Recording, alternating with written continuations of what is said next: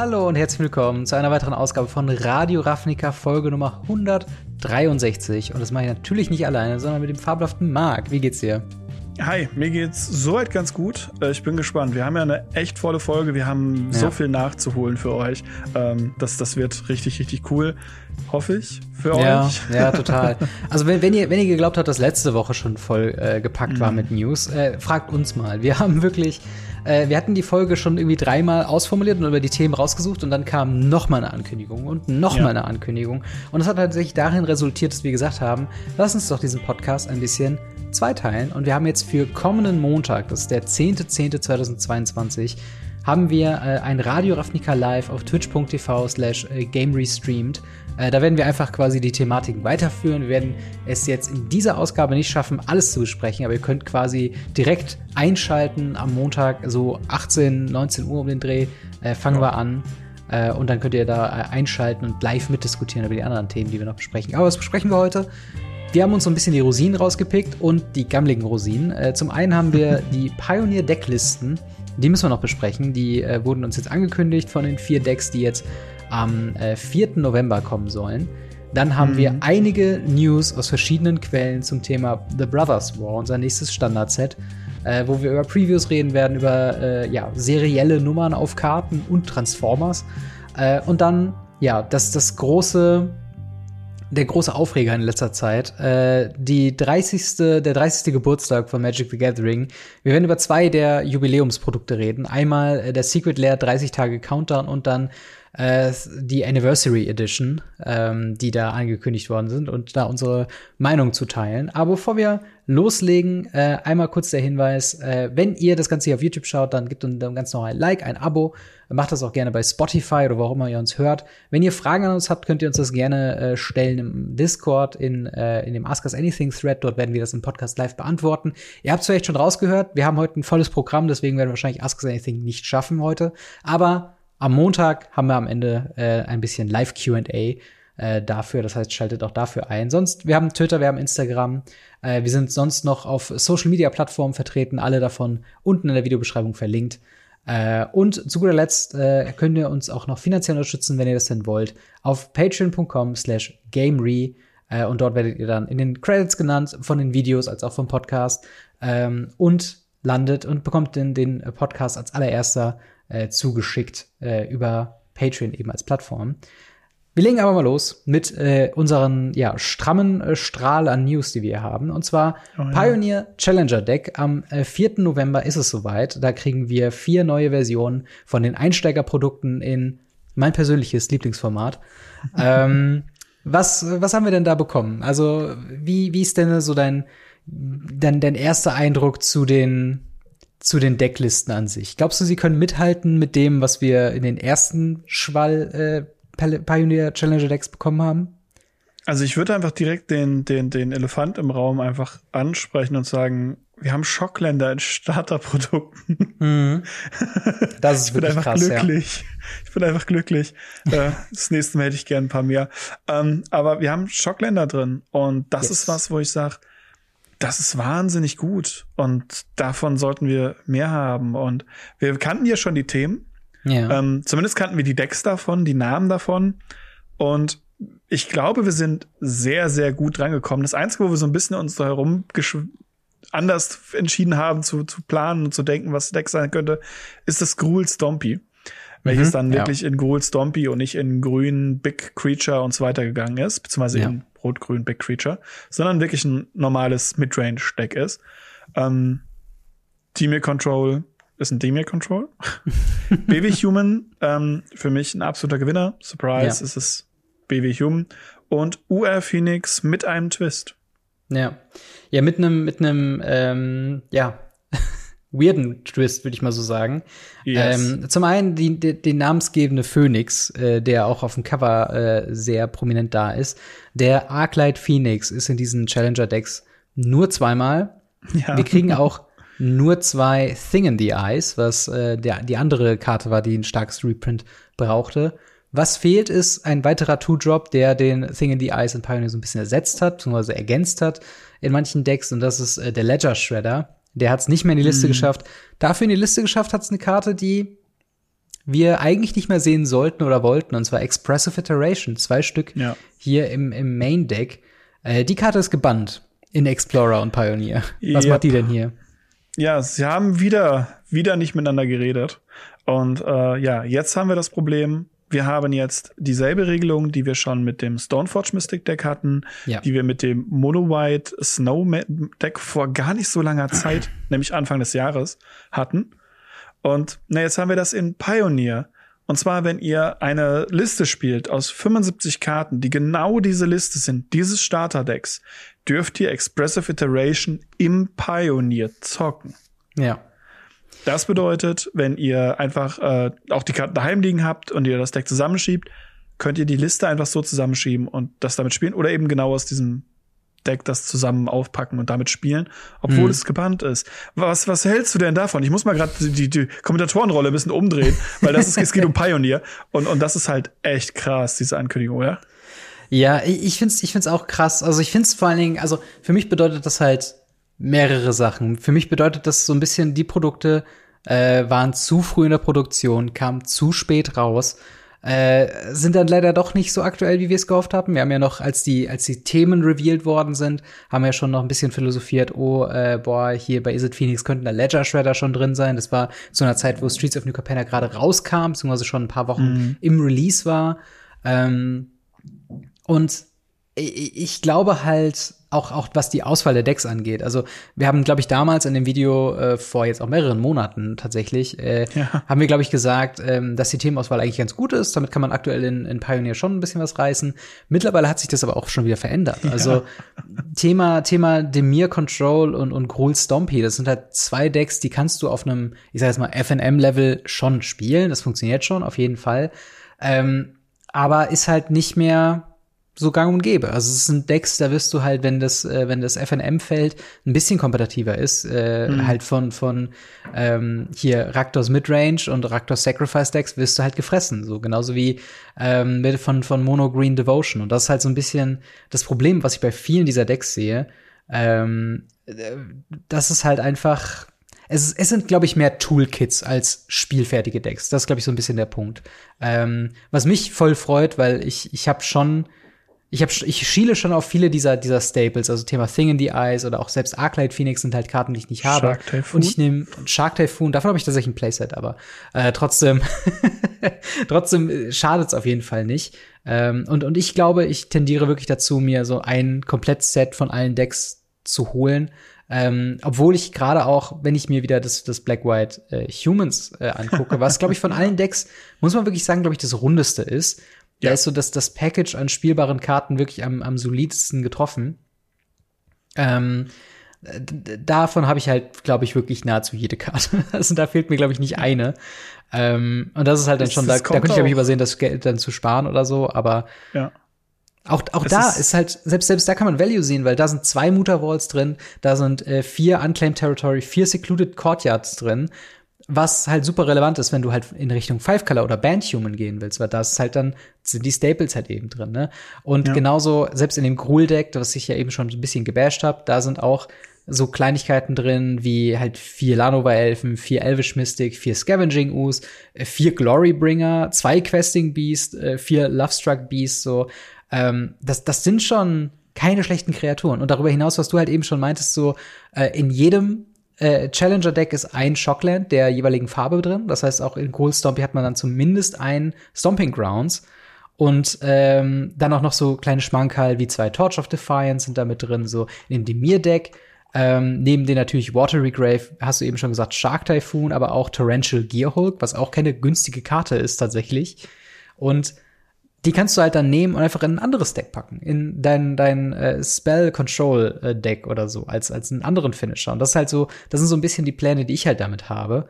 Ähm, mhm. Einfach quasi diese Decks nehmen, die Staples, die die schon sehr dicht besiedelt sind, eben rausnehmen und daraus halt ein neues Deck machen. Und tatsächlich Thema Thema Is it Phoenix? Ich glaube, da wäre so ein bisschen der Yu-Gi-Oh! Ansatz am besten. Man kauft sich, glaube ich, zwei davon. Ja. Da hat man schon ein sehr komplettes ja. Deck, oder? Ja, absolut. Also man, gerade da kann man einfach mit, mit vier Phoenixen, vier Thing in the Eyes, ja, es ist kein Ledger-Schredder, aber man hat Thing in the Eyes.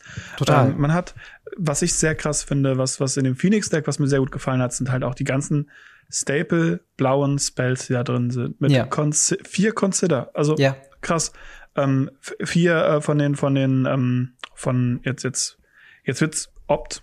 Opt, Opt ist der Name. Ich war schon wieder am Ding. Vier Opt, vier Consider. Wir hatten diese, diese Ja. typischen Eight Playsets, die es halt in Pioneer, die Decks immer so stark machen. Wie hast die Ja. La Eight Lanova Elfen, du hast die Eight Unclaimed Territory, du hast Eight Opt-Varianten. So, Ja. also das, das ist schon wirklich gut, dass du, weil die hast du in nahezu jedem Deck, die die jeweiligen Farben oder mehrfarbig halt eben spielt, hast du auf jeden Fall drin. Ja. Und, und, und das finde ich halt hier sehr, sehr stark. Und wenn ich jetzt zum Beispiel den Ansatz ebenfalls weitere folge und mir das Demon Control zweimal hole, kann Ja. ich wahrscheinlich auch was mitbauen. Weil dann habe ich zwei Haifuns, dann habe ich ein Playset Mördische Reiterin und so weiter und so fort. Das, das geht schon. Das Rot-Grüne, ja, mh, kein Fan. Einfach kein Ja. Fan. Das ist halt so, ja, da sind Mystic und Dano Elf und, und äh, Scavenging Ooze und so weiter drin, aber kein Fan. Da, da fehlt mir so ein bisschen so ein Rebel ja. Master, glaube ich, so ein Ja, irgendwas. irgendwas, irgendwas, was, was so, zuhaut, was nicht das Quest Questentier ist. Also ja. Questentier und Chandra sind halt einfach nicht die Karten, die ich unbedingt als High-End-Top-Karten droppen möchte. Aber ich bin auch einfach, glaube ich, kein, kein Midrange-Spieler. Und das Ja. schwarz-weiße ähm, Human Deck, ich musste zwischenzeitlich ein bisschen schmunzeln, als ich das gesehen habe, weil wir hatten mal sowas ähnliches ähm, tatsächlich in der Pioneer-Liga bei, bei uns gespielt, wo wir Mhm. auf dem Discord äh, Pioneer-Liga gespielt haben, was übrigens liegen bei uns auf dem Discord, laufen ganz gut. Ja. Ähm, und, und da ist es tatsächlich so, dass wir diese schwarz-weiß, wir hatten ja das ja separat voneinander, ohne uns abzusprechen, beide mit demselben Deck gestartet ja. und auch gegeneinander gespielt. Und Ja. das ist wirklich das mit den Zusammenkunft der Krieger, mit den Inspector of Draven, mit den Talias, Talias Leutnants. Ähm, es sind, es sind so viele Karten drin, die wir damals auch schon gespielt haben, Ja. wo ich halt sagen muss, das ist für mich der klare Gewinner, weil dieses Deck kannst du so nehmen und relativ safe so Absolut. spielen, weil ich habe das schon fast so gespielt. Also ja. das Und vor allen funktioniert. Dingen, und vor allen Dingen, was ich halt auch noch sagen kann, also Leute, die das jetzt hier auf YouTube gucken, die werden es wahrscheinlich mitbekommen haben, aber ich habe ja aktuell meine äh, kleine Serie von meinem Pioneer-Turnier, wo ich Mono-White Humans gespielt habe und was ich da halt schon drin gesagt habe, äh, was so die Staple-Karten sind, warum man eben äh, äh, Humans spielen sollte, sind halt eben die Talias Lieutenants sind hier viermal drin. Die Talias sind hier viermal drin.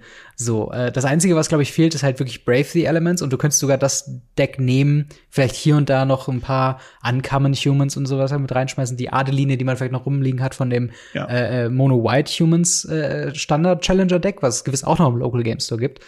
Und du hast halt wirklich nahezu, also dir fehlen vielleicht noch so zwei Mutterballs oder so äh, äh, und dann Ja. noch so ein paar Sachen wie ein Ganjo oder so, aber ich habe auch in dem Decktag gesagt, die braucht man nicht unbedingt. Also erstmal kannst du auch mit 22 Planes spielen und halt ein paar Mutterballs oder so, die man halt hat. Und man ist sehr leicht dabei, das, das Mono-White Agro-Deck wirklich dann komplett zu haben. Alle Parts, bis auf so ein paar wenige, die auch nicht so teuer sind, sind halt eben drin.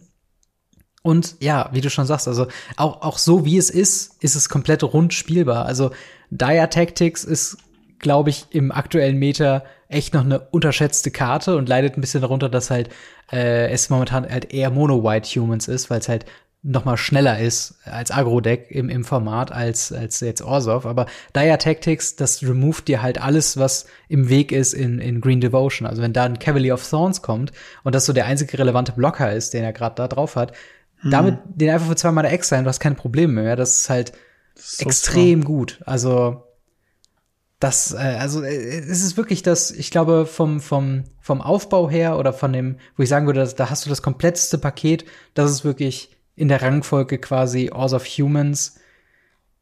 Dann entweder Demir oder Gruel und dann leider so ein bisschen am, am Ende, wenn ich das bewerten müsste, wäre tatsächlich Is it Phoenix, wobei halt wirklich Is it Echt Phoenix. krass.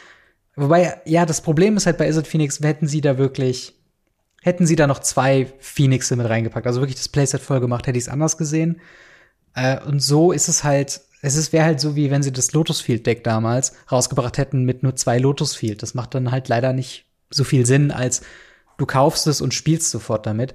Äh, Und Ja. ich glaube, Is it Phoenix, das muss halt eigentlich instant erweitert werden, um noch zwei weitere Phoenixe. Und dann ist es gut spielbar. Du kannst die Expressive Iteration rausnehmen und Phoenix reintun, wenn du sie hast, aber ähm, das ist besides the point. Ähm, aber sonst, ich ich bin durch die Wand eigentlich ganz begeistert von auch zum Beispiel der Landbase. Klar, du hast halt Ja. Tempel drin auch, aber Shocklands, wie lange haben wir keine Shocklands mehr in Precons gesehen? Also es ist ja schon echt ewig her. Äh, das Einzige, wo ich mich dran erinnern kann, ist das äh, Modern Event Deck in Schwarz-Weiß. Da war, glaube ich, eins dabei. Ich glaube, in ähm, einem Challenger-Deck im Standard, als die Shocklands war. Ich meine nämlich auch, krass. also, nee, Quatsch, in dem letzten Pioneer Challenger-Deck, in dem äh, Orsaf-Deck auch. Äh, in dem House of ja. Aura, da war, glaube ich, doch ein, doch ein Godless Shrine. Nee, ich, muss, drin, ich musste, ich, es kann sein, dass einer drin war. Ich musste mir auf jeden Fall noch welche kaufen. Ja, ja, okay, Egal. das kann, das kann ähm, gut sein, ja. Viel wichtiger finde ich, dass hier eben auch Sachen drin sind, die halt jetzt gerade im Standard wieder relevant sind, wie zum Beispiel die kompletten Painlands. Ja, absolut. Und, und das ist halt was, äh, ich werde ja letzter Zeit oftmals äh, belächelt, gerade von einer Person, wenn ich immer wieder über die Mana-Basis von irgendwas rüberhetze.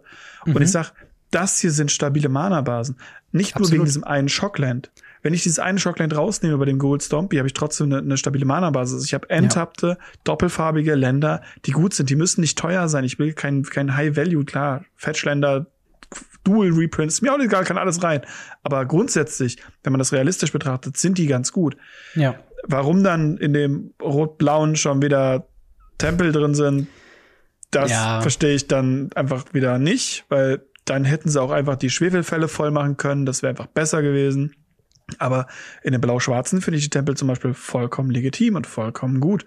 Und ja. auch das Schwarz-Weiße finde ich soweit mit, mit den, mit den verborgenen Innenhöfen, finde ich großartig. Wirklich großartig. Und auch, dass sie hier die, die Unclaimed Territory reingemacht haben hm. und nicht die, die aktuell im Standard drin sind, die, äh, Backyards? Die Secluded Courtyards, aber die sind auch drin. Nee, ich meine die, die anderen, die geheimen Hintergründe, oder nicht? Es gibt ja den Secluded Courtyard, das ist der, der ja. das ist das Fastland, das ist das, was drin ist. Nee, was, was du meinst, das Fastland, das ist das Concealed Courtyard und Secluded Courtyard, das ist das aus Kamigawa Neon Dynasty, was äh, Rainbow Land ist für einen Character, äh, für einen Creature Type. Oder was meinst du? Ja, genau. Aber das ist, das ist ja nicht drin. Doch, doch, das ist drin, viermal. Gucke ich gerade die falsche Liste das, das kann sein. Also auf der, auf der, ich, auf der Wizards-Liste ähm, haben die hier die Mana-Base von dem äh, House of Humans ist vier Caves of Koilos, vier Concealed Courtyard, ein Godless Shrine, zwei Mutter Vault, vier Unclaimed Territory, vier Secluded Courtyard, drei Planes. In Deutsch sind die nicht dabei. Wow, okay. ich sehe es gerade, ich habe in Deutsch haben wir 56 Karten. Entschuldigung für die Verwirrung, stellt eure Magics Produkte immer bitte auf Englisch. Ja, Super, bitte. danke. ähm, wow, gut. hier sind einfach 56 Karten im Mainboard. Danke dafür, Wizards. Krass, krass, wow. das, ist, das ist witzig, dass das durch die Lappen gegangen ist. Aber, ja, echt so, ich habe nicht ja, drauf geachtet. Da, da, deswegen Uff. nutzen wir als Quellen auch immer die englischen Webseiten. Immer Englisch, in der Regel ja. äh, irgendwie kom kompletter. Ja. Ähm, naja, wobei ich gucke hier gerade auf die auf die cool äh, Playlist, äh, auf die cool äh, Decklist und tatsächlich ist hier Bone Crusher Giant als eine von sieben Instants eingetragen. Ich okay. meine, als Bone Crusher, Bone Crusher Giant ist technisch gesehen mit Stomp nicht falsch, aber auch nicht richtig. ist eigentlich eine Kreatur. Aber naja, gut, ja. das ist ja besides the point. Ähm, die Decks. Ist das was, woran du auch Interesse hast? Würdest du dir äh, ein oder zwei davon holen oder eher nicht? Sagst du, du bist für Pioneer schon quasi abgedeckt? Also ich bin für Pioneer abgedeckt, so ist es nicht. Okay. Hätte ich das Schwarz-Weiß Humans nicht, würde ich mir instant das Schwarz-Weiß Humans kaufen, aber ich habe jede einzelne Karte aus dem Deck. Mhm. Ähm, dementsprechend werde ich das mir nicht holen. Ich habe schon gesagt, Rot-Grün ist nicht so mein, mein Gusto, wie man so schön sagt. Ja. Ähm, für einen Haifun dieses, dieses Ding-Deck zu kaufen und vielleicht für ein, für ein nasses Grab, vielleicht, vielleicht das mhm. Schwarz-Blaue einfach nur für, für die paar Karten. Ähm, und ich bin die ganze Zeit überlegen, ob ich mir tatsächlich zweimal einfach dieses Phoenix-Deck hole. Mhm. Weil ähm, dann habe ich vier Phoenixe und vier Iterations. Ähm, den Rest der Karten brauche ich alle nicht. Die kann ich alle, keine Ahnung, sonst wohin werfen. Ja. Aber ich habe dann vier Phoenixe und äh, vier Iterations, die ich halt auch in anderen Formaten spielen kann. Ja, ja, genau. Die sind ja nur in Pioneer und Explorer gebannt. Genau. Aber die kannst du ja immer noch im Modern spielen. Also wenn, wenn man Modern und das spielt und man spielt vielleicht Murktide oder so, kann man es auf jeden Fall drin Schon spielen. Gut. Also und da macht auch wieder das Doppeltkaufen irgendwie dann Sinn. Ja, ähm, ja also, also wenn es von meiner Euphorie ähm, noch nicht ganz klar geworden ist, ich plane tatsächlich mir alle vier zu holen. Obwohl ich halt das, ähm, das Humans Deck schon habe. Vielleicht mache ich dann irgendwas anderes damit, irgendwie verlosen oder so. Aber ich habe schon Bock, cool. das, ähm, das irgendwie ja zu zu äh, zu auch zu aufzumachen, zu reviewen und ja. so weiter. Das alleine. Und dann werde ich mir wahrscheinlich über dieses Set noch einmal extra ähm, das Is It Deck holen Einfach nur, damit ich da halt auch einen guten Start habe. Weil Izzet ist tatsächlich das einzige Pioneer-Deck, was so high competitive schon seit langem gespielt wird. Ja. Was ich so noch gar nicht habe. Also wo ich noch gar nicht mal reingeschnuppert habe, wo ich auch ah, noch nicht mal mit Proxys oder mit einem Geliehen-Deck mal gespielt habe. Und das will ich unbedingt mal ausprobieren, weil ich glaube, das kann halt eine ziemlich, also diese Spellslinger-Geschichten und so weiter. Ähm, ich glaube, das kann auch schon sehr viel Spaß machen und das ist halt ja. eine Art von Spielen, die ich so noch gar nicht irgendwie gemacht habe. Und äh, dementsprechend, ja, werde ich, werde ich da wahrscheinlich ordentlich zugreifen bei diesem Produkt. Ähm, aber wie seht ihr das? Äh, findet ihr die äh, Pioneer Challenger Decks gelungen? Teilt ihr unsere Meinung, dass sie ähm, teilweise nicht komplett, aber trotzdem sinnvoll sind als Produkt, schreibt es uns auf jeden Fall in die Kommentare oder ins Discord. Es würde uns sehr, sehr interessieren, was ihr davon haltet. Und wenn ihr Pioneer spielen wollt und ihr habt noch keinen Ort dafür, schaut auf jeden Fall auf dem Discord-Server vorbei. Dort haben wir äh, einen Reiter für Pioneer, einen für die Pioneer Liga, die, glaube jetzt schon losging, aber man kann gewiss noch irgendwie dran teilnehmen oder zumindest Casual-Runden mitspielen. Also haltet da auf jeden Fall die Ohren auf und äh, ja, lasst euch da beraten. Ähm, wir ziehen mal weiter äh, zum nächsten Standard-Set, was uns nach Dominaria United erwartet, und zwar The Brothers War. Äh, kommt am 11.11.2022 äh, raus, beziehungsweise dort ist dann der Pre-Release. Äh, ist das neue Standard-Set, ähm, wie gesagt. Und wir haben viele Informationen bekommen aus unterschiedlichen Quellen, die wir jetzt ja einfach einmal zusammentragen mhm. wollen und gucken wollen, was wir denn so, ähm, ja, quasi bisher wissen über das Set. Ähm, genau. Tatsächlich die äh, Preview Season, die offizielle Preview Season beginnt erst Ende Oktober. Mhm. Das heißt, äh, oder ich glaube sogar Anfang November und dann kommt's Mitte November kommt's raus. Äh, wie gesagt, Pre-Release am 11., am 15. ein digitaler Release und ich glaube dann einen Tag später oder so äh, der offizielle Paper-Release. Ähm, mhm. Und wie gesagt, das wird halt eher so ein November, Ende des Jahres Ding. Aber wie ist deine Meinung zu, zu äh, Brothers War? Freust du dich drauf? Freust du dich aufs nächste Set? Also ähm, für die Leute, die Podcasts an dem Tag hören, wo er rauskommt, und äh, für die Leute, die hier auf YouTube schauen, wenn das Video rauskommt, wir hatten heute, schrägstrich gestern, den Release von zwei Magic-Produkten. und wir reden über das neue Standardprodukt, das jetzt rauskommt. Ja. Ähm, Jetzt ist der große Magic in Space Tag ja. äh, mit, mit äh, Infinity und Warhammer 40k äh, über die wir ja. auch schon zu aller Ausführlichkeit gesprochen haben. Also das Äh, geht viel ab gerade, muss man sagen. Ja. ja, es ist echt, also es ist, das, das wollte ich damit aussagen, es ist aktuell viel. Und es ist für mich aktuell auch, muss ich leider sagen, zu viel. Ich komme ja. fast nicht mehr hinterher, was äh, ich so selten, selten hatte. Mhm. Ähm, aber das Set selber ist halt auch, es hat so viel drin. Wir haben, um das kurz aufzugreifen, wir haben Old Border. Wir haben einen Archive, Mystical Archive Slot nach dem Motto Old Border Artifact Slot in den Boostern. Mhm. Wir haben, ich traue es mich gar nicht aus, wir haben Transformer, Full Art Transformer in verschiedensten Artworks in den Boostern drin, beziehungsweise in ja. den Sachen drin. Wir haben zwei Decks, die komplett Old Border sind. Wir haben, wir haben so unendlich viel in einem Set drin. Ja. Und dann sind wir noch lang nicht am Ende. Wir sind noch lang nicht irgendwie bei, bei richtigen Karten angekommen, über die wir reden, sondern ja. nur über, über das All-Over-Konstrukt. Und das, das finde ich halt, das, das finde ich krass. Ja, es ist, es ist sehr overwhelming, muss ich auch sagen. Also ich versuche mir ich, ich versuche tatsächlich, wie ich an, an News viele rangehe, ist halt, was ist, was muss ich wissen, was, was Sache ist für den Podcast ja. und worauf freue ich mich privat am meisten. Und tatsächlich, äh, wir haben gerade über die, die, die Pioneer Challenger Decks geredet, da freue ich mich privat extremst drauf. Und jetzt Brothers War freue ich mich auch extrem drauf, weil ich habe es schon ein bisschen auf, äh, auf Instagram auch gesagt, ich lese momentan das E-Book zu The Brothers War, das ah. originale E-Book.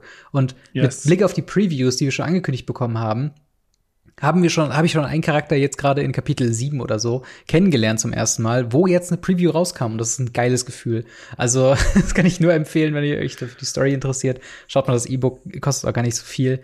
Ja. Ähm, und äh, ja, genau, aber wie du schon sagst, wir haben super viele Sachen. Wir haben quasi die Showcase-Frame, was weird ist, weil Retro-Frame werden wir heute noch einiges Mal sagen. Ähm, ist halt hier wirklich dieses, dieses Retro-Ding, ähm, wo du halt wieder diesen klassischen Old Border hast, äh, der ja, fangen wir direkt mal an mit dem Mystical Archive Slot. ähm, wir haben quasi wie damals bei Strixhaven ein Slot in jedem Booster, egal ob Draft, aber Set oder Collector Booster, wird reserviert sein für ein Old Border Artefakt Sheet. Also für ein, eine, eine, eine Karte aus einem Set. Äh, und das werden alles Artefakte sein. Äh, wir haben, glaube ich, gepreviewt bekommen äh, Howling Mine, Ähm, dann äh, die Wormcoil Engine. Wir hatten noch. Nee, Wormcoil Engine, Wormcoil Engine ist, äh, doch, Wormcoil, nee, Wormcoil Engine ist im Commander Deck, meine ich, drin. Nee, nee, Und der, in die Sketched Arts. Ah, Oder? okay. Nee, genau. Wurmcoil Engine war nicht im Commander Deck. So rum war es. Ich habe es am Anfang Genau, nicht, weil genau. die die so schnell hintereinander gemacht haben, habe ich gedacht, die Engine wäre da drin. Nee, nee. Es ist tatsächlich äh, in diesem Art drin. Äh, Ivory Tower haben wir auch drin, weil der damals Genau. tatsächlich, den sie hoch angepriesen haben, weil der damals ja zu Problemen geführt hat. Ähm, was, was heute halt nicht mehr der Fall ist. Ähm, aber es haben auch sowas wie Phyrexian Revoker. Ja, wirklich. was auch einfach coole Karten sind und äh, teilweise immer noch im Legacy manchmal von den Leuten, die nicht einsehen wollen, dass er nicht mehr gut ist, gespielt werden. und ähm, da gibt's ein, ein paar Sachen. Und wichtig dabei, die Dinger sind nicht standardlegal. Nur weil Genau. sie in diesen Boostern sind, genau wie die Archives. Genau, genau. Das ist auf jeden Fall was. Ähm, das ist ein, ein komplett separates Ding. Ähm, Ja. ich, ich, man weiß noch nicht, ob sie es in Historic schaffen. Ich vermute schon, äh, weil ein paar Karten Thema Wormcoil Engine sind ja in Historic schon, also auf, auf Magic Ja. Arena schon legal. Ähm, aber ja, das sind einfach nur quasi eine weitere Art, wie man ähm, ja Reprints von Artefakten rauskriegen kann. Man, ich bin gespannt, was sie noch bringen. Wir sehen momentan halt wirklich nur sechs Karten. Und es gibt ja zwei Versionen davon. Es gibt ja einmal die Ja. klassische Old Border mit einem Artwork. Drei, also drei, Drei. nicht für alle, aber Ja, genau. jedes, jedes von diesem Sheet hat auf jeden Fall zwei. Einmal quasi das, das Artwork im Old Border. Dann noch mal eine, eine Sketched Art Geschichte. Also was so ein bisschen ist, wie als ob jemand zum Beispiel das, das Artwork vom Wormcoil genommen hätte und das auf so einer, auf so ein altes Lexikon übertragen hätte. Also wo jemand versucht hat, wirklich so nachzuzeichnen. Das ist auch dem, dem Artwork so ein bisschen inspiriert, auch äh, quasi out, Ja. outgelined. Da sind noch ein paar andere Die Notizen Leute- und rechts drunter. Die Leute, die äh, die Secret Layer ein bisschen verfolgen, ähm, Ja. die gibt es auch in den Secret Layer unten drunter. Da gab es ganz früher so den Ornithopter und das Panharmonicon. Und jetzt sind neue rausgekommen mit Tanglewire, ähm, Re Reliquary Tower und ähm, Pathway of the Thief oder wie das Ding heißt. Ähm, da gibt's also da, sowas in der Art. Das sind diese Sketch Arts, wo dann halt einfach Zeichnungen auch mit Maßeinheiten und so weiter daneben dann sind. Das Ja, genau. Konstruktionszeichnungen heißt es, glaube ich, in Deutsch. Ähm, Aber es, aber es ist quasi, also ich, nicht, dass die Leute jetzt denken, dass es so ein bisschen ist wie die, ähm, wie die, die wir hatten bei äh, Modern Horizons, wo es ja wirklich so, dass das, das Vorgezeichnete nein, nein, vom Artist ist genau. Genau, es ist quasi um in diese der Lore von, von Magic the Ja. Gathering. Hat jemand ein Lexikon verfasst mit den Artefakten und die nachgezeichnet, so ungefähr. Ja, ja die, du den Aufbau davon nachgezeichnet, wie man die bauen kann, wie die Maße Genau. von den Sachen sind und genauso wie sie das gemacht haben. Was ich by the way ziemlich schade finde, weil ich habe angefangen, die zu sammeln aus den Secret Layers unten drunter, aus dem dem Hidden Dreck. Ja. Und ich muss leider sagen, ich werde die jetzt wieder verkaufen, weil jetzt sie sind einfach absolut nichts Besonderes mehr. Ja. Ja, das stimmt. So also, schade. Aber, aber grundsätzlich, wie findest du denn diese, diese Zusatz-Sheet-Geschichte? Ja, geil. Also es, das, es hat äh, damals äh, Kaltheim wollte ich gerade sagen, äh, Strixhaven extrem aufgewertet. Total, wirklich ja. extrem aufgewertet. Und es, es hat auch immer wieder Spaß gemacht, so, hey, machst das Ding auf, oh, Tavis Protection drin, geil, hast eine Karte extra, geil, mega. Und Ja. selbst wenn es nur sowas war wie, wie einen Zwang oder so ein Duress, es war eine coole Karte, die du mit drin hattest. Waren noch ein paar Müllkarten drin, ja, aber das ist okay. Hier muss ich sagen, ich bin halt gespannt, wie sie es machen, weil bei Artefakten, Müllartefakte gibt's genug, aber es gibt eben auch noch Playables, die da ich da gerne noch drin sehen würde. Ja. Und bin ich echt gespannt, was da noch kommen kann. Und ich freue mich drauf, dass ich mag diesen Slot. Total, total. Und es wird auch wieder so sein wie bei Strixhaven, dass sie eine Rarität innerhalb dieses Slots Ja. haben. Also Wormcall Engine ist halt in, in diesem Extra Sheet eine Mythic, äh, Phyrexian Revoker eine Rare, äh, Ivory Tower eine Uncommon, äh, Jalum's Tome auch eine Uncommon. Also wahrscheinlich gibt's dann sowas wie Ornithopter im Uncommon-Slot. Äh, wenn sie sowas bringen würden, wie hier die Ether, Ether, Ethervial oder so, oder ein Soul Ring, der wird wahrscheinlich eher so Rare, Mythic Rare sein. Also schon was, was Ja. man dann eher ähm, ja, er sucht. Ich bin tatsächlich gespannt, ob sie diese Klassiker wie Soul Ring und so weiter noch bringen werden, weil die ja auch in diesem Retro-Frame, du hast es eben schon gesagt, in den Commander-Decks als Gimmick drin sein werden. Und dann ist es ja eigentlich auch nichts mehr wie Besonderes. Also generell dieser, dieser, dieser Old Border Soul Ring. In wie vielen Versionen wollen sie uns den eigentlich auch noch verkaufen? Weil der war ja auch mal eine Es ist ja dieselbe Version. Ja, genau, es war, war der Love Your Local Game Store Promo. Dann gab's den halt natürlich im Original als, als quasi Soul Ring, als, als Old Border Ding. Dann gibt's den jetzt hier äh, in dem Commander Deck und ich wette, sie bringen den auch noch mal in den, in diesen äh, Retro Artifacts Sheet mit rein. Müssen sie. müssen sie aus einem ganz einfachen Grund. Und das ist etwas, wo wir jetzt aktuell so ein bisschen dran rumgetanzelt haben. Ja, genau. Und zwar wird es von diesen Sketch-Art, von diesen Skizzen-Artworks, also nicht Skizzen-Artwork, es sind halt Konstruktionszeichnungs-Artworks. Genau, so. ja. ist auch so das deutscheste Begriff, den du jemals gesagt hast, also Konstruktions-Artwork. Ja. Ähm, davon gibt es Serial Numbers. Bedeutet, es gibt 500 Stück in Foil, die einen Stamp drauf haben. Und ja. die gibt's dann halt nur damit in Foil mit diesem Stamp. Wo dann zum Beispiel Nummer 423 von 500 ja. gibt. Da hat, äh, haben wir die Wumco Engine vorgestellt bekommen. Und wenn sie den Soul machen, ist das, glaube ich, einer der größten Flex, den ein Commander-Spieler machen kann, wenn ja. er ein Land tappt und dann Nummer eins von 500 Soul dahin legt. Das wäre schon, das wäre schon krass. Das ist halt wirklich krass. Also es ist jetzt auch zum ersten Mal, dass wir wirklich seriell äh, limitierte Karten haben, wo du das weißt. Mal, oder? Wann, wann gab's das denn? Gab es nicht diesen Vereska Sia noch? Ach so, ja, ja, stimmt. Ja, ja, okay, nee, da hast du recht. Es gab diesen, diesen komisch gespiegelten äh, ja, Viserys hier. Super hässlich. Genau, äh, für, also aber keine Ahnung. Also, aber das ist ja eigentlich ein ganz guter äh, Punkt, weil der auf dem sekundären Markt ja schon auch teuer und heiß begehrt ja. ist. Ähm, ja, aber jetzt halt hier zum ersten Mal, sag ich mal, der Öffentlichkeit, also naja, war der Viserys hier auch, aber da war es ja mehr so ein, das war ja eigentlich eine Bonuskarte irgendwie. Äh, das war ja eigentlich mehr so so unter ferner Liefen war das so als Bonus drin und jetzt hier zum ersten Mal so ähm, ja, vollwertig da. Diese seriell äh, abgezählten Karten, die wird's nur in Collector Boosters von Brothers War geben. Ja. Äh, alle Karten, die vorkommen werden mit diesem seriellen äh, äh Code, sind auf 500 limitiert. Das heißt, wenn ihr Wormcoil Engine Nummer 387 habt, dann seid ihr der Einzige, der die Wormcoil Engine Nummer 337 oder 80 oder was auch immer ich gesagt habe, ähm, dann haben wird. Auf global. Also es ist nicht eine Region ja. aufgeteilt. Also in der, US in der USA gibt es keinen, der die Nummer eins von Wormcoil Engine hat, wenn ihr die Nummer eins von Wormcoil Engine hat. Und wie, wie, wie findest du das? Ist das was, was du begrüßt oder was du eher kritisch siehst? Ähm, tatsächlich ist es etwas, womit ich schon lange gerechnet habe, dass Wizards das eigentlich mal machen sollte. Ja. Weil sie haben keine Chase-Karten mehr und Leute haben für Jahre nach Chase-Karten geschrien. Und ja. jetzt gibt Wizards uns Chase-Karten und alle fangen an zu weinen, von wegen Mimimi, die wollen nur Cash grab, wo ich sage, nein, das ist das, was ihr haben wolltet. Ihr fandet diese, diese, diese Sachen, diese Dreingaben, die sie gemacht haben, fandet ihr doof. Also die Expeditions und so weiter und so mhm. fort. Ähm, Hidezuge fandet ihr aus irgendeinem Grund total toll. Und das hier ist Hidezuge noch mal in, in super special. Ja. Also, ich meine, wenn man es ganz hart übertreibt, stell dir mal vor, jemand geht hin und kauft alle 500 Serial Wurmcoil Engine auf.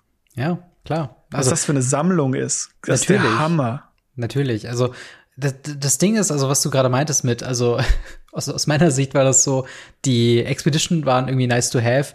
Strixhaven war ein absoluter Home Run mit diesem extra Sheet. Ähm, dann diese Hidezuge-Geschichte, die habe ich halt nur bei MTG mit Patrick im Thumbnail gesehen, dass der die jagt. Ja. So, das war das Einzige, was ich damit zusammen hatte. Ähnlich wie mit den Lost Legends, wo ich halt auch nur im Kontext von den ähm, von den von den Challenger, äh, von den von den Collector Boostern quasi äh, irgendwie überhaupt gesehen habe und wahrgenommen habe. Und ich glaube, was ja hier auch wieder der Fall ist. Genau. Und in in diesem Fall wird es glaube ich genauso laufen. Also für mich persönlich ist das sowas. Ich ich sehe, dass es da ist, aber ich finde es gar nicht schlimm. Ich finde das wirklich überhaupt nicht schlimm, ja. weil es eben wir kriegen ja Wormcoil Engine in Old Border, wenn man unbedingt den haben will, hat man in jedem Booster, in jedem Draft Booster, in jedem Cess Booster, in jedem Collector Booster die Möglichkeit dazu, die zu finden. Nur diese genau. abgezählten Special Versionen in diesem Sketched Art, die wird es halt nur limitiert finden. Und das finde ich halt eine Art und Weise gerne. Bitte macht das, solange ihr wollt, ist mir komplett wurscht. Solange ich halt ja. Zugang habe zu einem Reprint zu Wormcoil Engine. Und sie haben es ja noch nicht mal Artwork limitiert gemacht. Das heißt, Nein selbst dieses, dieses Sketch oder dieses Konzeptionsart, ähm, das kriegt man ja auch noch, nur halt nicht in Foil. Also wenn man wirklich Foil haben will, dann muss man diese Version nehmen, aber auch selbst dann hast du andere Foil-Versionen von Wormcoil Engine. Also daran wird's ja nicht scheitern. So. Ja, äh, und deswegen, deswegen, ich finde, ich finde die Umsetzung an dieser Stelle extrem gelungen. Ich finde hier, dass ich glaube Brothers War Collectors Booster oder generell Brothers War Produktserie als als Booster Set mit diesem Extra Sheet ich glaube, das wird was sein, was durch die Band viele Spieler glücklich machen wird, aus verschiedenen Gründen. Ähm, ja. Und äh, ja, ich, ich bin mit diesem seriellen, also es ist ja keine Exklusivität, außer halt, dass eine Nummer draufsteht. Und das ist halt so, ja. das kann ich gepflegt ignorieren, weil ich primär Spieler bin. Und Was, was glaubst du, wird eigentlich die teuerste Nummer sein von den 500 Wormcoil Engines, die wir bekommen werden? Ähm, also aus Erfahrungen mit dem, mit dem SIA würde ich sagen, teuer ist die Nummer 1, teuer ist die Nummer 500 und teuer ist die Nummer 69 aus irgendwelchen unerfindlichen Gründen. Ja, ich weiß auch nicht. Ich habe schon gelesen im Internet, viele sind obsessed mit, mit 420. Warum äh, auch immer. Ja, 420 ist auch ganz gut. Oder halt ja. diese Schnapszahlen. 111, 222, ja, ja, genau. 333, 444. Ah, ich wollte gerade sagen so, 666, aber das geht ja gar nicht. Nee, die geht's nicht. Aber ähm, genau, also das sind so die, die Hints, die ich habe. Und ähm, naja, bisher sind wir auch proven, dass wir sowas haben mit 420, ja, ja, klar. 69, 1 Diese Meme-Nummern und, so und 1 und 500, ja, das werden, glaube ich, die, die genau. beliebtesten sein. Ähm, aber ja, das, das wird auf jeden Fall, äh, also ich, ich freue mich auch schon auf die Unboxings, einfach so zu sehen, wer was aufmachen wird, weil äh, wahrscheinlich yes. wird es wieder so sein wie mit der Liste oder mit den Lost Legends. Jeder kennt so eine Person, die mal, keine Ahnung, hat die Nummer drei aufgemacht von Wormcoil Legends oder so. Und ja, ja ich, ich bin auch, ich bin einfach gespannt, wie, also wie viele man davon dann doch sehen wird, weil wir haben noch keine Informationen, wie viele Karten dieses Treatment bekommen, ob es irgendwie alle Mythics von dem Sheet sein werden oder so. Also das steht noch ein bisschen offen, da haben wir noch nicht alle Informationen. Aber was wir haben, wir haben ein paar Previews zu besprechen aus dem Haupt-Booster-Set. Das alles war jetzt quasi nur extra Shenanigans. Jetzt das oh, Zeug, ja. was wir tatsächlich aus dem Booster kriegen könnt. Äh, und ich würde mal sagen, wir fangen direkt mit, ähm, ja, mit, mit einem kleinen Cycle von Karten an, die, ähm, ja, sehr, sehr speziell sein werden. Und zwar haben wir als Fähigkeit zum ersten Mal wiedergekommen, Meld. Ähm, wo haben wir denn Meld schon mal gesehen und was macht denn Meld? Äh, Meld haben wir schon mal gesehen in Innistrad und zwar in Shadows over Innistrad, wo ähm, Eldrasis zusammengemeldet wurden oder Angels zusammengemeldet wurden, zwei Stück zu einem dicken Eldrasi. Mhm. Und ähm, Meld funktioniert wie folgendermaßen: Man hat äh, normalerweise die Fähigkeit, dass man beide, wenn beide Karten hat, auf der Hand es halt spielen kann, als ja. mit mit den Meld-Sachen. Ähm, Hierbei ist es ja so, dass es auch ein bisschen anders gemeldet werden kann, wenn ich es richtig gelesen habe. Genau, also ich, ich nehme einfach mal das, das erste Beispiel, was wir äh, gepreviewt bekommen haben, und zwar Urza's Lord Protector, äh, eine 3-Mana, 2-4 ähm, Legendary Creature Human Artificer für 3 Mana, also ein generisches, ein weißes, ein blaues mit dem mhm. äh, Text Artifacts, Instants and Sorcery Spells cost one, one less to cast. Also so ein leichter äh, Goblin Electromancer Effekt plus Artefakte ja. für drei Mana. Und dann für sieben äh, Mana aktiviert man die Fähigkeit und dann if you both own and control Urza's Lord Protector and an artifact name the Might Stone and the Weak Stone, exile yes. them and melt them into Urza Planeswalker, activate only as a sorcery. Das referiert auf The Mightstone and the Weakstone, was ein einzelnes Artefakt ist. Für fünf Mana ein Legendary Artifact Power Stone. Den haben wir schon auf äh, Khan Living Legacy gesehen, dass Power Stones jetzt als Subtyp dazukommen werden. Yes. Ähm, when the Mightstone and the Weakstone enters the battlefield, choose one, draw two cards, target creature gets minus five, minus five until end of turn. Ähm, also eins von den beiden Optionen. Da kann man noch tappen für zwei generische Mana, aber man kann das nur verwenden für äh, oder can't be spent äh, to cast non-Artifact Spells. Also man kann es Also dasselbe, was wir auch auf den Kahn hatten mit den kleinen Power Stones. Genau, die können halt nur für Artefakte genutzt werden oder für aktivierte Fähigkeiten. So, und jetzt ist halt die Idee, man spielt Ursa, ich fiktives Beispiel, Ursa Turn 4, äh, Turn äh, Ursa Turn 3, Might and the Weakstone Turn 4, weil es ist ja reduziert durch Ursas Fähigkeit. Ähm, Turn 5 nutzt man das Mana von dem Mightstone und the Weakstone, um Ursas Fähigkeit zu aktivieren. Beide flippen, melden also sozusagen zu einem Planeswalker. Und dieser Planeswalker ist tatsächlich so groß, dass ich den hier nochmal separat aufmachen muss, weil er so viele Fähigkeiten genau. hat. Der Tatsächlich heißt, ist es auch so, dass die auf der Rückseite dann einfach übereinander gelegt werden. Genau. Genau, also auf der einen Rückseite hast du quasi nur die Textbox und oben nur den Titel und äh, du musst sie so schräg übereinander legen. Hm. Also genau. Ähm, genau. Und der Planeswalker heißt Urza, Planeswalker, Legendary Planeswalker Urza mit sieben Loyalty und einer passiven Ability, die sagt, Once during each of your turns, you may activate an additional loyalty ability of Urza Planeswalker. Also man kann die Abilities zweimal nutzen. Auch dieselbe zweimal zum Beispiel. Und dann hat er fünf aktivierte Fähigkeiten, was zum ersten Mal ist, dass wir das auf dem Planeswalker haben, by the way. Yes. Wir haben äh, plus zwei Art Artifacts, Instants and Sorcery Spells you cast äh, cost äh, you cast this turn cost two less to cast, you gain two life. Also einmal der Effekt von dem Ursa Creature plus Leben plus ein Mana mehr. Dann plus eins, draw two cards and then discard a card. Also ein draw, Loot plus man zieht noch eine Karte. Dann äh, 0 ist create two 1-1 äh, colorless soldier artifact creature tokens. Minus 3 ist exile target non-land permanent. Minus 10 ist Artifacts and Planeswalkers you control gain indestructible until end of your turn dis äh, destroy all non-land permanents. Wow, das war jetzt eine Menge, Menge Text. Yes. Was ist deine Meinung zu The Mightstone and the Weakstone und dann noch Ursa Planeswalker? Und natürlich Ursa Lord Protector als Kreatur. Ich, ich liebe es. Also ich, ich liebe es einfach, weil ja. es ist so flavorful. Ja. Also es ist, ich, du musst jetzt theoretisch die Ohren zuhalten. Es ist so nah an der Story dran. Es erklärt die mhm. komplette Story, wie der Spark von Ursa ignited. Es ist ja. großartig. Es ist absoluter Wahnsinn. Und das ist das, was ich von Dominaria sehen wollte. Ja. Also Dominaria, wir befinden uns ja immer noch auf Dominaria, nur halt genau. irgendwie in der Vergangenheit, weil Ursa in die Vergangenheit guckt und guckt, Teferi. was er da, äh, Teferi und wie das genau. da und so weiter, ja. Ähm, aber ich find's richtig, richtig großartig. Ja. Die Karten selber, ja, sind ganz nett. Wichtiger Fact, sie haben schon gestatet, dass man beides als Commander spielen kann. Auch wenn es nicht draufsteht. Du meinst The Mightstone and the Weakstone als Commander, oder was? Mit, mit Ursa als Commander. Wenn man so, Ursa hat, okay. kann man Mightstone und Weakstone als Commander beispielen. Ah. Haben sie im Artikel gestated. Okay, krass. Äh, Quelle ist unten in der Beschreibung. Okay.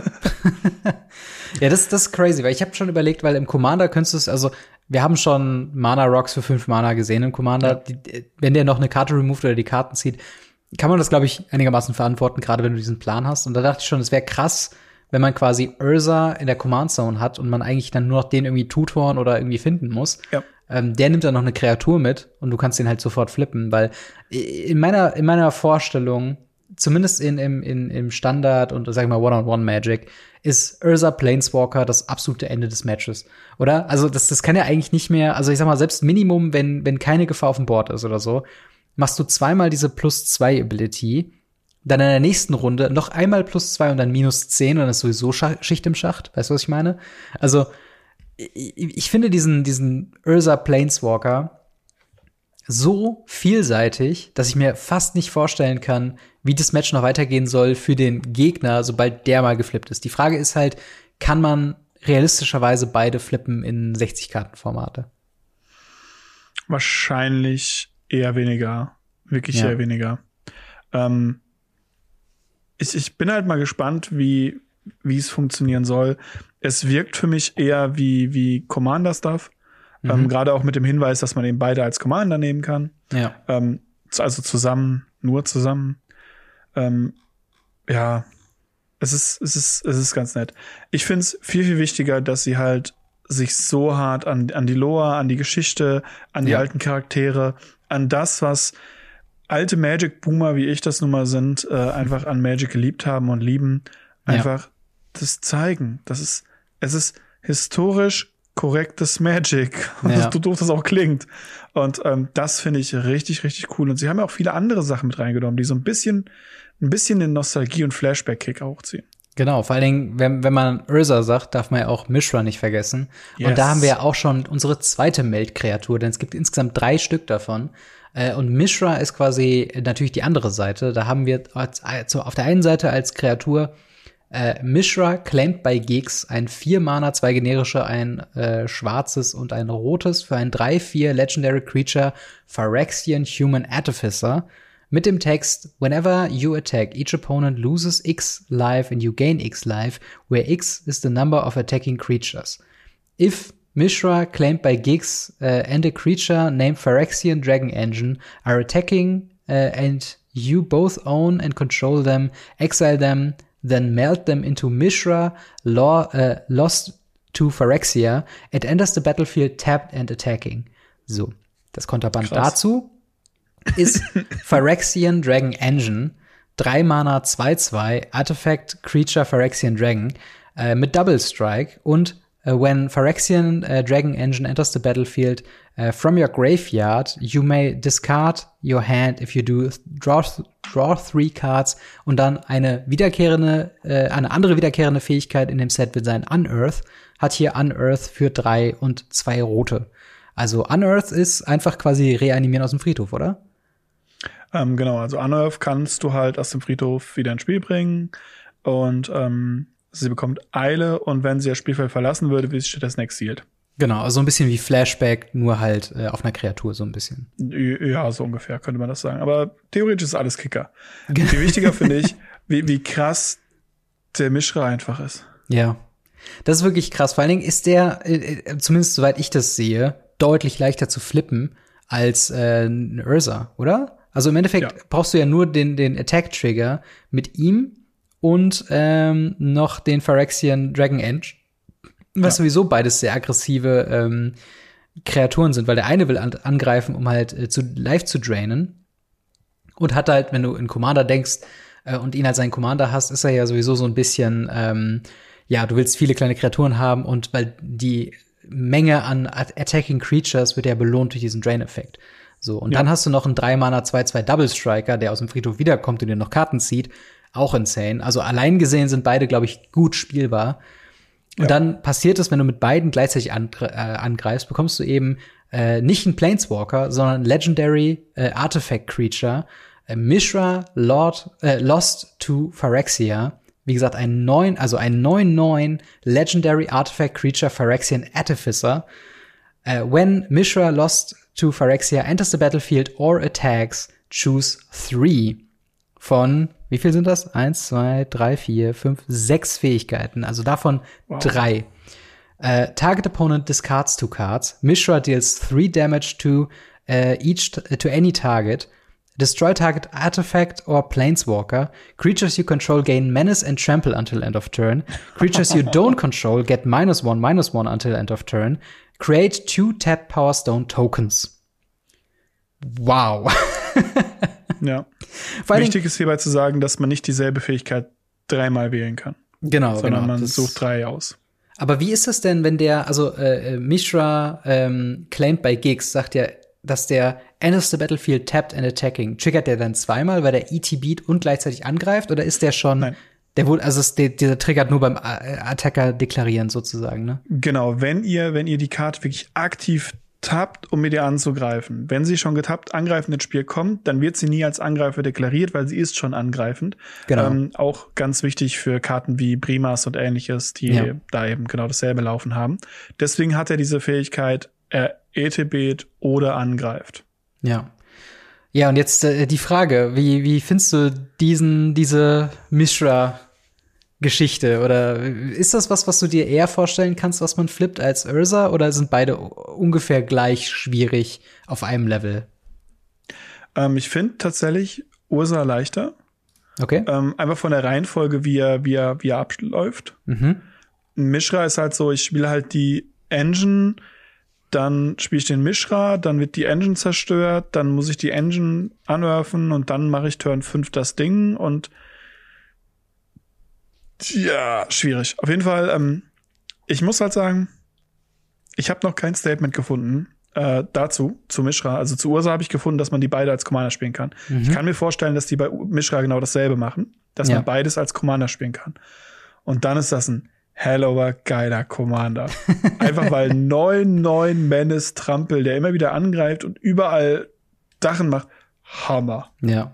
Ja, total. Also äh, und Thema Thema noch die Meldfähigkeit. Wir werden noch eine Meld äh, ja. Äh, per, äh, permanente bekommen. Äh, und das wird tatsächlich eine grüne permanente sein, weil wir haben in Ursa haben wir Azorius Farben, weiß äh, weiß-blau. Dann haben wir bei Mishra Raktos äh, schwarz-rot. Und jetzt fehlt quasi noch grün. Und Mark Rosewater hat schon gehintet, dass sie den Color Pie voll machen wollen mit diesen Fähigkeiten. es wird drei Permanente geben.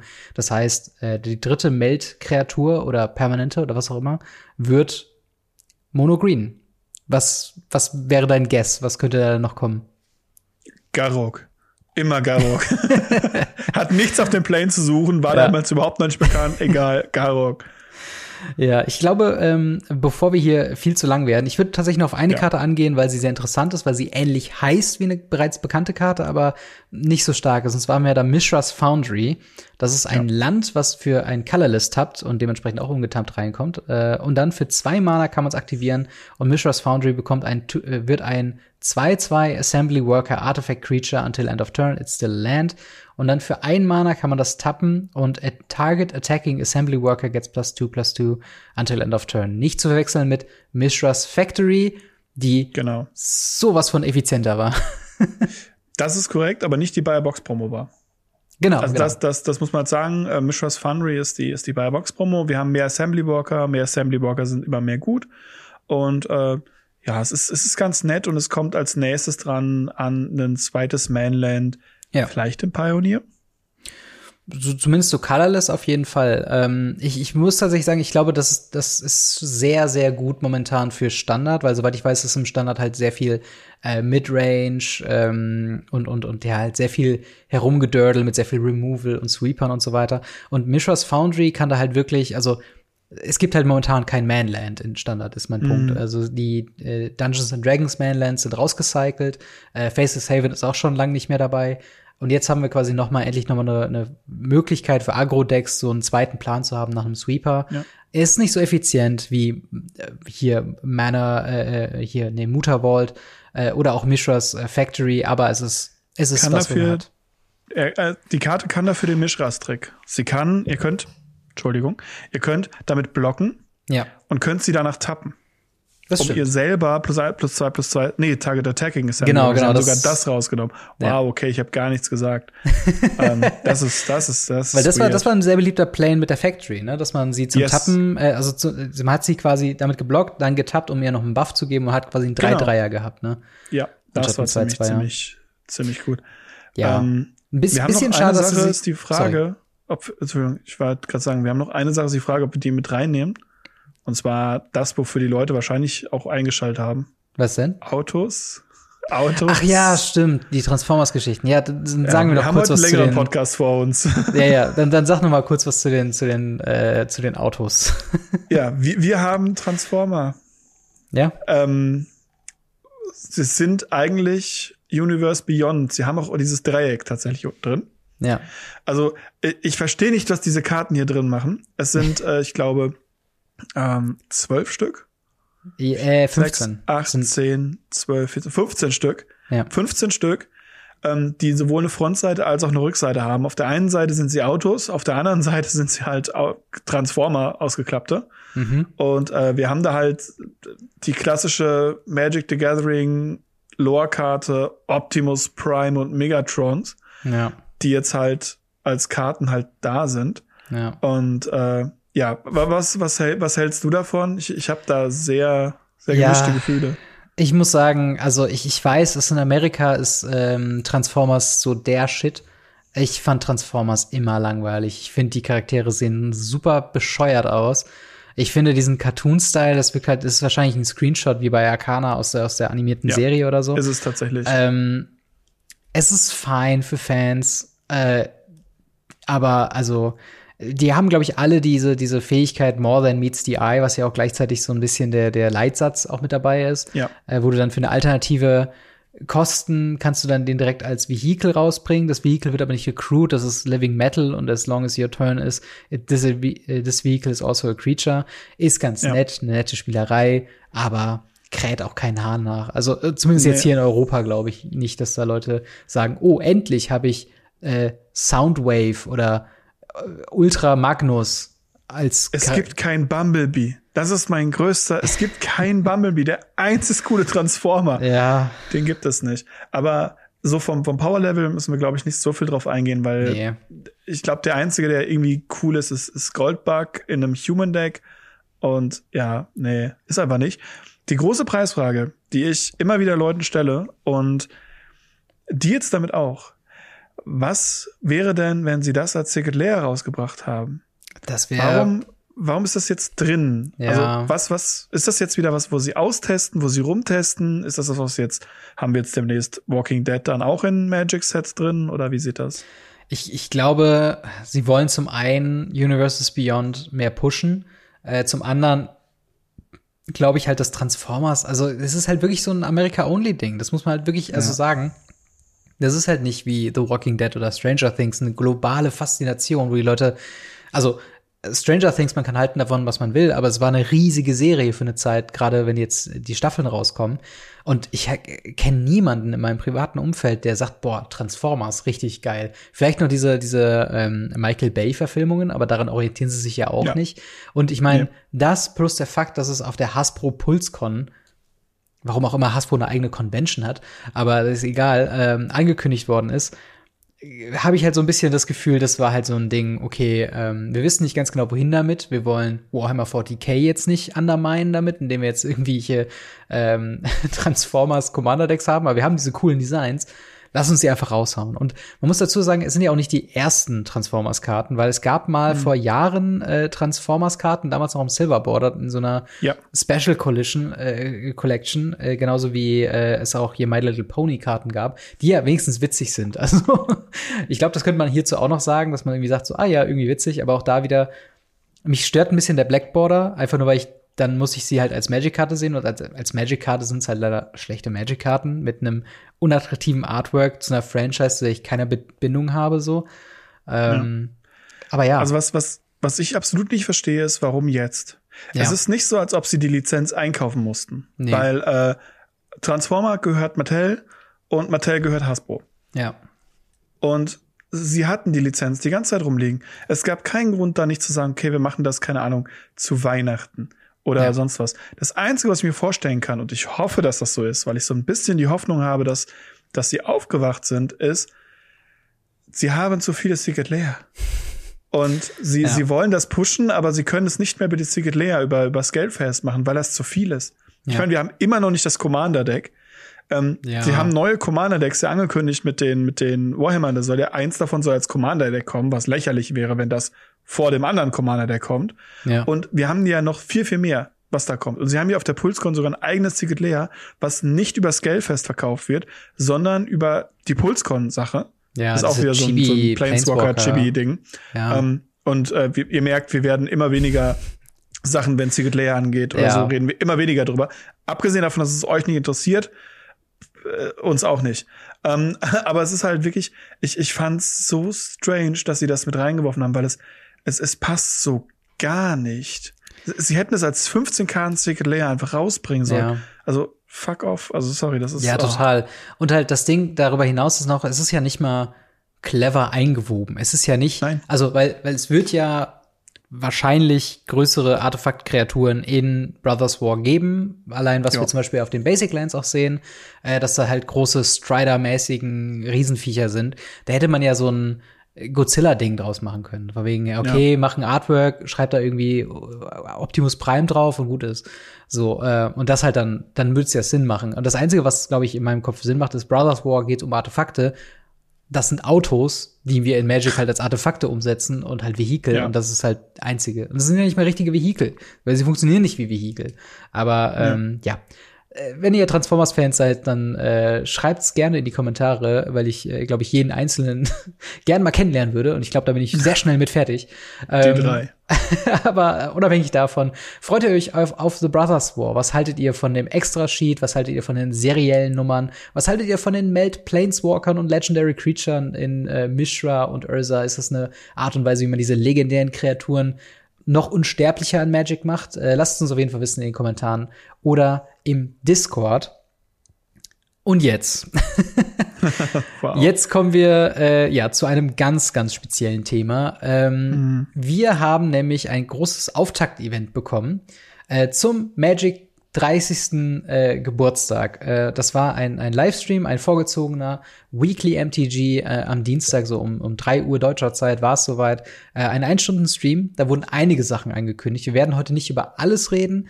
Äh, am Anfang des Podcasts haben wir schon mal erwähnt, am nächsten Montag, also zum Zeitpunkt des Releases quasi, der nächste Montag, also der 10.10.2022, Dort werden wir auf twitch.tv slash game restreamed ein Radio Ravnica live machen zu den restlichen Themen, die es jetzt nicht in diese äh, Sendung äh, geschafft haben. Und keine Sorge, die landet dann auch das nachher auf YouTube viele. und so. Bitte? Das sind viele Themen. Das sind sehr, sehr viele Themen und die landen auch nachher auf jeden Fall auf Spotify und auf YouTube. Also wir, wir haben es halt quasi nur für unsere Seite aus jetzt mal so zweigeteilt, weil es halt wirklich eine Menge war. Worüber wir heute reden wollen, sind zwei Sachen. Zum einen die Secret Lair 30th Anniversary Countdown Kit. Äh, ja, was, was verbirgt sich denn dahinter? Was ist das denn? Ja, ein Adventskalender, der 30 Tage lang geht. Also es ist tatsächlich so, dass äh, wir den Countdown zum 30. Geburtstag von, von Wizards, also zum Jahr 2023, ja. ähm, damit so ein bisschen counten können sollen. Also es ist eine, eine Box, ähnlich wie, deswegen sagte ich, wie ein Adventskalender, der 30 Türchen hat. Wie viel hat noch mal, wie viele Tage hat noch mal der Dezember? 31. Egal. Ähm, auf jeden es Fall ist, nicht, ist es so. Es ist nicht der Countdown zu Weihnachten, weil das wären 24 Tage. Es ist nicht der Countdown zum neuen Jahr, aber das wären 31. Ja, aber ist, wir haben halt ja. sehr viele Wortspiele mit 30. Also lass uns doch 30 machen, auch wenn es in keinen Kontext Richtig. passt. Vielleicht gibt's da ja auch einen ein, ein Hidden direkt drin. Auf jeden Fall ist es ja so, dass es ein limitiertes Produkt ist, ein limitierter Secret Layer, ja. der, wie gesagt, 30 Karten beinhaltet, 30 Packs für, also 30 kleine Mini-Booster für 30 Tage. Und äh, ja, das Ding kostet 150 Euro, äh, 150 Dollar, was aktuell 1 zu 1 Euros sind, wahrscheinlich sogar teurer. Mhm. Und äh, das soll am 1.12. ankommen. Ja. Also ich rede hier, ich rede hier nicht von dem, am 1.12. könnt ihr das bestellen. Bestellen könnt ihr das, wenn ihr unbedingt wollt, vom 1.11. bis zum 4.11. Genau. Aber das soll dann da sein. Ja. Also wer, wer, wer glaubt das denn? Genau, das, das ist deren Argumentation, warum es ein limitiertes Produkt ist, weil die wohl jetzt schon fertig da liegen. Ähm, und sie haben, also nicht hundertprozentig fertig, aber du kannst die halt im Zeitfenster vom 1.11. bis zum 4.11. auf jeden Fall kaufen, solange der Vorrat, Vorrat reicht. Das ist keine Secret Lair Drop, wie wir es kennen, sondern eine, wie ich jetzt äh, im Videopodcast immer sagen werde, eine Secret Lair Drop mit Anführungszeichen drin. Äh, Im Sinne von, das ist halt limitiert, das passt nicht in das Produkt Bedruckbeschreibung, was eine Secret Lair Drop eigentlich sein sollte. Und ja. ähm, der, der Kniff ist halt, jede, jeder, jede Karte, jeder von diesen 30 Karten ist quasi eine Karte, die nicht bei dem eigentlichen Secret Lair Job drin war. Aber sie haben zum Beispiel ja. einen Shark Typhoon, der so ein bisschen wie eine VHS-Kassette aussieht, was so ein bisschen dieses Horror-Thema äh, passt, wo wir damals ähm, Blasphemous Act und so die ganzen Filmplakate ja. quasi gesehen haben. Hier haben wir jetzt den Shark Typhoon in einem ähnlichen Design. Äh, wir haben zum Beispiel auch eine Nekropotenz, die äh, im in so einem Metal-Stil äh, war, wo unter anderem yes. ja auch sowas wie äh, Dead, äh, ne, Dreadbore und sowas und hier mhm. äh, äh Thrax, mal wie auch immer der heißt, ähm, wo, wo das halt alles äh, quasi drin ist. Wir haben einen Dan Fraser Chrome Mox äh, aus dieser Dan Fraser is Back Artist Series, wo er die Talismane und die noch was gemacht hatte. Also mhm. all diese Stile, all diese Designs, die kennt man schon. Wir haben zum Beispiel auch einen weiteren Old Border Planeswalker in, in Elspeth Sons Champion, wo er eigentlich nur Deck Faden, Teferi und wer war da noch dabei? Khan. Khan, genau, Khan. Und jetzt haben wir quasi noch einen vierten Elspeth Science Champion. Und quasi in diesem Stil, also ein wiedererkennbarer Secret Lair-Stil, ja. ist auf dieser einen Karte drin. Ähm, ja, was, was hältst du davon? Ähm, für 150 Euro für quasi jeweils eine Karte, die rausgeschnitten worden ist aus dem bisherigen Secret Lair Drop. Ähm, ist das, also, ist das was, was dich so interessiert oder glaubst du, das wird auf große Beliebtheit stoßen? Traurigerweise ja. Also, dass es auf Beliebtheit stoßen wird. Es, ja. ist, es ist etwas, was man bestimmt cool verschenken kann für äh, eine Freundin, die ihren Freund ganz doll lieb hat oder sonst was. ähm, oder halt irgendeinem, keine Ahnung, seinem Bruder schenken will, wenn man der leider so ein Mensch ist, der irgendwie ein neuer Geburtstag hat oder so. Ja. Oder, und das muss man halt auch sagen, theoretisch, man muss das ja nicht im Dezember öffnen. Die Karten selber die sind da drin ja. und die haben eine Chance, auch in voll da drin zu sein. Und das finde ich das Krasse daran einen Foil Chromox und Dane Fraser Artwork. Das Ding wird durch die Decke gehen. Ja. Deswegen wird es Sammler ansprechen. Es werden Leute sich 10, 20 Stück davon kaufen und dann einfach Mass Openings davon machen. Ja. So Mass Openings von 10 Stück klingt jetzt dämlich, aber es ist halt so. Ja. Und da, da werden halt wirklich teure Sachen drin sein. Wie gesagt, gerade dieser Chromox oder auch der Hyphoon wird genauso sein. Mhm. Also der, der Sharknado in Foil wird's halt sehr, sehr selten, weil du kannst es nicht in Foil bestellen. Du hast nur ja. eine Chance, dass es Foil ist. Und sie machen ja auch nicht mal gerade schlechte Karten da rein. Genau. Das sind alles Birthing Pots, Elspeth, Nicole Bolas, Bloodbraid Elf, Chromox, Playables in verschiedensten Formaten, inklusive Commander natürlich. Ja. Und ja, also leider Gottes wird das, glaube ich, boomen, das Ding. Ja, das, das, das Ding ist, ich, ich, ich muss sofort denken, wie haben sie es im Hintergrund gemacht? Wie, wie war der, ja. der Ablauf mit den Artists, die sie, die sie engagiert haben für die Secret Lair Drops, für die originalen Secret Lair Drops? Weil in dem Stream haben sie gesagt, so, ja, wir haben die Secret Lair Artists haben wir noch mal rangeholt und noch mal eine weitere Karte, One More Card, designt lassen.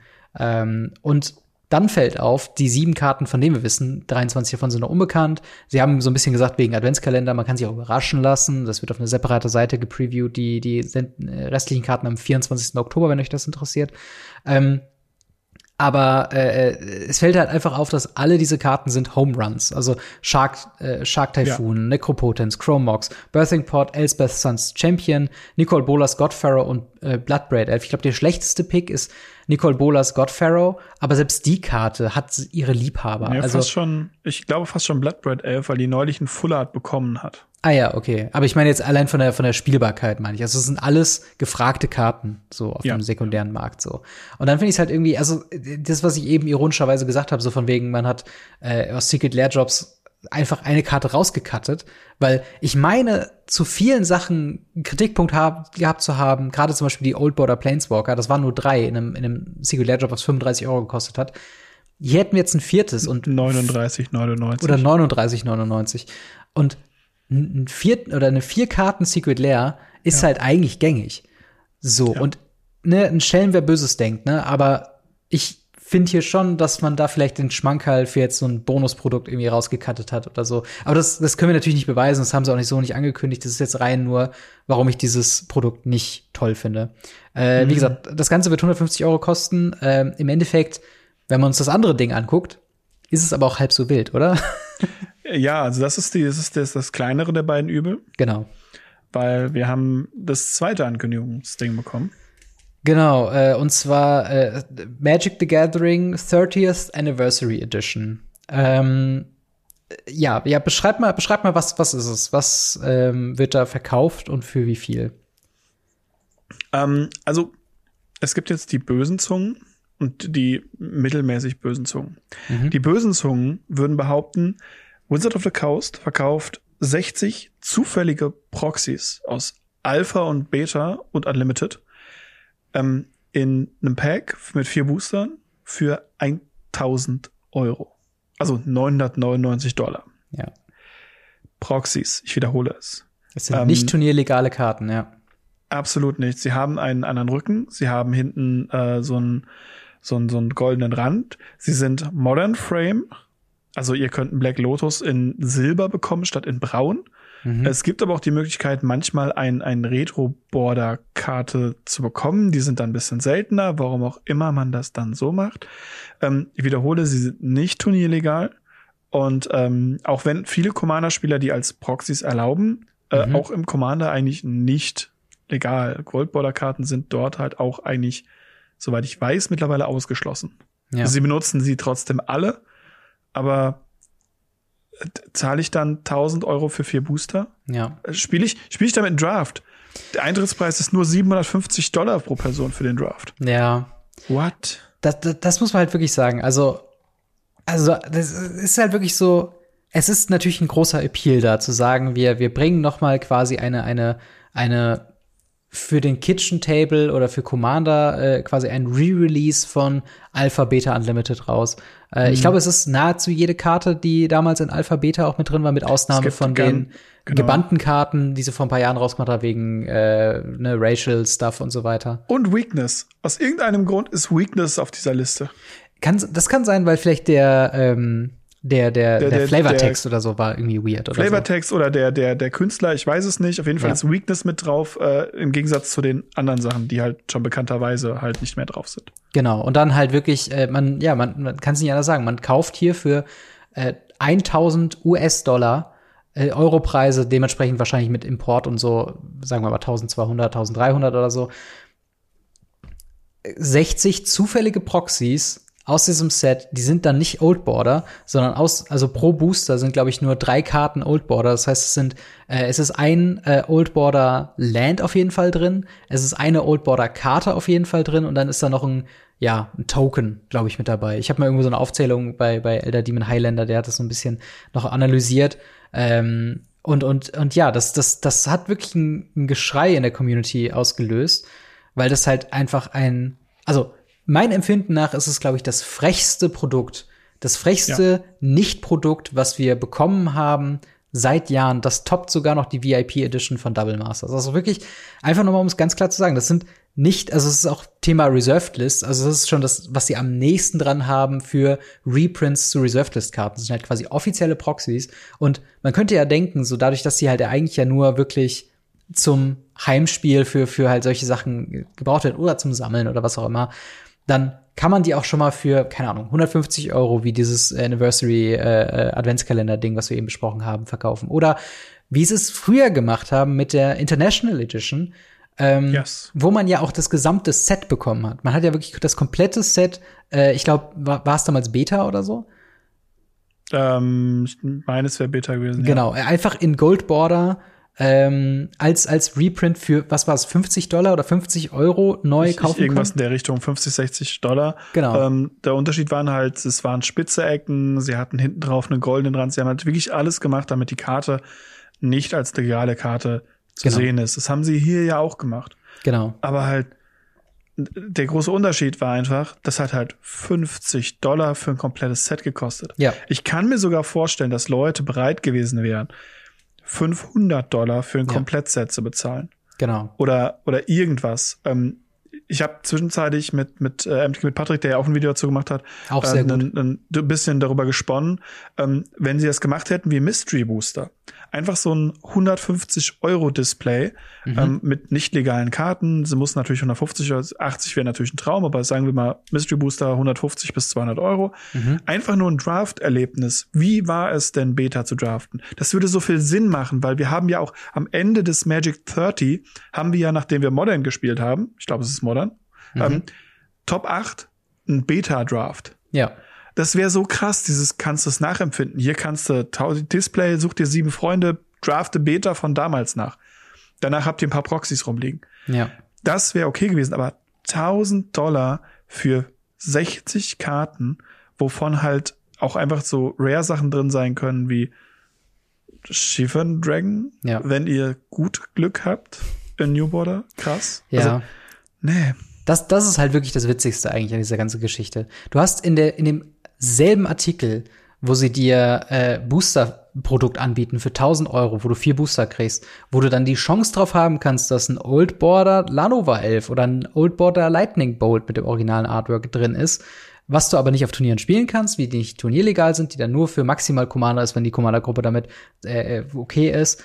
In demselben Artikel haben sie mit äh, Dominaria Remastered, was wir jetzt ja. in dieser Folge nicht besprechen, sondern im Livestream am Montag, ähm, diese Karten teilweise eins zu eins halt nur als turnierlegal. Also das ist das genau dasselbe. Guckt mal, wir haben diese Karte. Wir haben, ich glaube, Bird of Paradise ist so ein Ding. Wir haben hier Birds of Paradise Old Border, könnt ihr in Dominaria Remastered euch holen. Und dann scrollst du runter oder gehst in den Folgeartikel dazu und dann wieder, hey, Birds of Paradise, Old Border, in der 30th Edition, übrigens diese Version aus dem tausendmal teureren Produkt.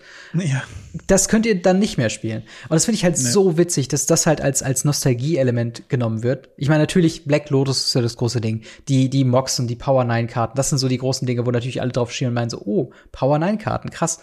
Aber dadurch, dass es ja noch nicht mal eine Garantie da ist, dass du für 1000 Euro tatsächlich einer dieser Power 9 Karten überhaupt bekommst, weil es gibt auch in Alpha und Beta sehr viele Crap Rares. Ja. Also, oh, ja. das darf man auch nicht vergessen. Ne? Es kann sein, dass ihr vier Dud Rares habt oder viermal dieselbe Rare oder zweimal, äh, äh, keine Ahnung, von den, von den originalen Duels, die tatsächlich auf dem Rare Sheet doppelt so häufig da sein werden. Also, ähm, die sollten häufiger da sein, aber ich weiß auch nicht, was das ja, halt bringen soll. Du zahlst immer noch 1000 ja. Euro für Proxys. Genau, also, das geht halt gar nicht. Es geht absolut gar nicht. Vor allem, wenn man sich überlegt, dass ja ähm, diese, diese Sachen, selbst wenn sie das, das rausbringen würden, und das ja. ist etwa eine Sache, die ich, ähm, ich bin normalerweise immer sehr stark auf der Seite von Wizards. Ich verstehe die Company, ich verstehe ähm, viele Sachen, die sie machen. Was ich nicht mag, ist, wenn sie Sachen verschleiern. Und das ist tatsächlich der Fall. Es gab, äh, hat random, habe ich einen Twitter-Post gelesen vor, ich glaube, einer Woche, random, über einen Menschen, der einfach einen Blocker-Talk Artikel genommen hat, ja. wo Mark Rosewater gesagt hat, dass eben auch Proxys einfach echte Karten sein ja. können und einfach nur Spaß am Spiel haben können. Und naja, hätten sie diese Aussage jetzt immer noch im Blocker Talk stehen und hätten jetzt Proxys gedruckt, dann hätten sie die Reserved List gecrashed. Haben Weil sie? dann hätten sie gesagt, dann, das funktioniert nicht. Dieser Artikel auf Blocker Talk ist nicht mehr da. Das ist, das ist tatsächlich interessant, weil ich habe auf Reddit was ähnliches gelesen, aber es war zu einer anderen Frage, wo es nämlich, ja. ähm, wo es nämlich drin stand im Sinne von, äh, ne, wäre es denn möglich? Ich glaube, das war damals im, im Kontext zu Garth One-Eyed, weil der macht ja eine Kopie von einem Black Lotus unter yes. anderem. So. Und da haben sie halt gesagt, wäre es denn möglich, quasi ein Token zu drucken in quasi playable size? Weil sie verkaufen ja auch zum Beispiel Black Lotus auf T-Shirts oder als Oversize-Karte und das äh, violated ja auch nicht die Reserved List. Als Dual-Master-Karte.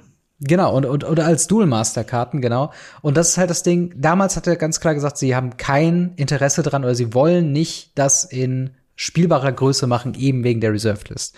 So. Und jetzt kommt es und alle freuen sich, weil es so ein bisschen, also mein erster Impuls, als sie es angekündigt haben, wow, krass, wir kriegen offizielle Proxys, also das so auch, auch ein Weg, wie Legacy und Vintage potenziell über so ein, so ein Produkt in, in greifbare Nähe für einen Otto-Normalspieler sein könnte, ähm, mhm. indem sie halt regelmäßig und häufig diese, diese, diese Proxy-Produkte drucken, äh, einfach nur für halt FNM oder für, für lokale Events oder was weiß ich dass du dann halt Zugriff auf diese Proxys bekommst von offizieller Hand. Das heißt, du musst jetzt nicht bei Wish hingehen und Mangelware kaufen oder sonst irgendwas. Ähm, und dann versauen sie es mit dem Preis und nicht mal, dass du ein volles Set bekommst. Also wäre ja. wäre das Produkt interessant für dich, wenn sie Alpha Beta das komplette Sheet, also einmal das komplette Set gedruckt hätten für 1000 Dollar. Wäre das wäre das was, wo du sagen würdest, okay, das wäre potenziell sogar interessant oder glaubst du selbst das wäre noch zu viel? Ähm, 1000 Dollar würde ich dafür nicht nehmen, weil für 1000 Dollar kriege ich zwei bis drei Duels, ja. vielleicht sogar vier, je nach Ding, mit denen ich aktiv auch spielen kann. Ähm, für 500 wäre ich wahrscheinlich schwach geworden, hätte es mir geholt und hätte es ja. mir dann irgendwie einen riesengroßen Rahmen oder meinen Boden damit ausgelegt und dann so Glas darüber oder so ein Tisch ja. oder so. Irgendwas hätte ich Cooles damit gemacht. Ähm, einfach nur, weil es von vorne halt aussieht wie echte Magic-Karten. Ja. Ähm, Proxys behalt, ne? die vorne immer aussehen wie echte Magic-Karten. Ja. Auf jeden Fall ähm, ist es halt so, dass das da vielleicht, aber so wie sie es jetzt gemacht haben, mit diesem Gambling mit rein, mit diesen 1000 Dollar Booster und dann sind sie ja noch gegangen, das muss man jetzt auch dabei sagen, das ist äh, so ein Tropfen auf dem heißen Stein, wo sie versucht haben, sich ein bisschen zu, zu rechtfertigen, so, oh, das, wir sind ja gar nicht so, so gierig gerade. Ähm, sie schenken ja Local Game Stores, ja. normalen VPN-Stores, ein Set das zugegebenermaßen, wenn man das auf dem, auf dem freien Handel sieht, sind das theoretisch schenken sie jedem VPN-Store 1000 Dollar und ja. jedem VPN Premium drei. Also 3000 Dollar. Das klingt erstmal total geil, aber also wir haben jetzt immer noch Secret Lair Ultimate Edition rumstehen, weil sie niemand haben will, weil es Müll ist. Was ja. sagt das dann über dieses Produkt aus, wenn sie auch wieder in Local Game Stores damit gehen? Das aber, ist einfach unterirdisch. Aber eine, eine kurze Frage von meiner Seite aus, weil ich es ja auch wirklich nicht weiß. Ähm, wenn Sie sagen in dem Stream, Local Game Stores bekommen das, äh, äh, das Produkt free of charge, heißt es dann wirklich, dass der Local Game Store nichts für das Produkt bezahlt? Oder, oder heißt das quasi, dass einfach nur keine Zusatzkosten irgendwie draufkommt? Ähm, also tatsächlich, äh, logischerweise müssen Steuern bezahlt werden, wenn, wir, ja. wenn man Dinge verkauft, klar.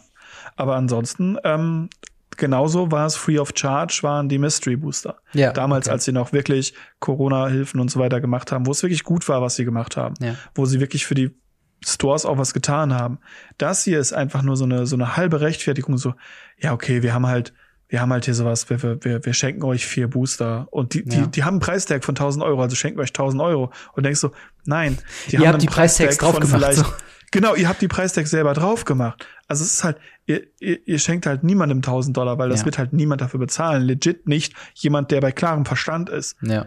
Also das ist so eine Abzocke einfach. Und ja, total. dann das Ganze, wie gesagt, noch diese Verschleierung dahinter und diesen, diesen Löschen der Blocketalk-Artikeln und so weiter und so fort.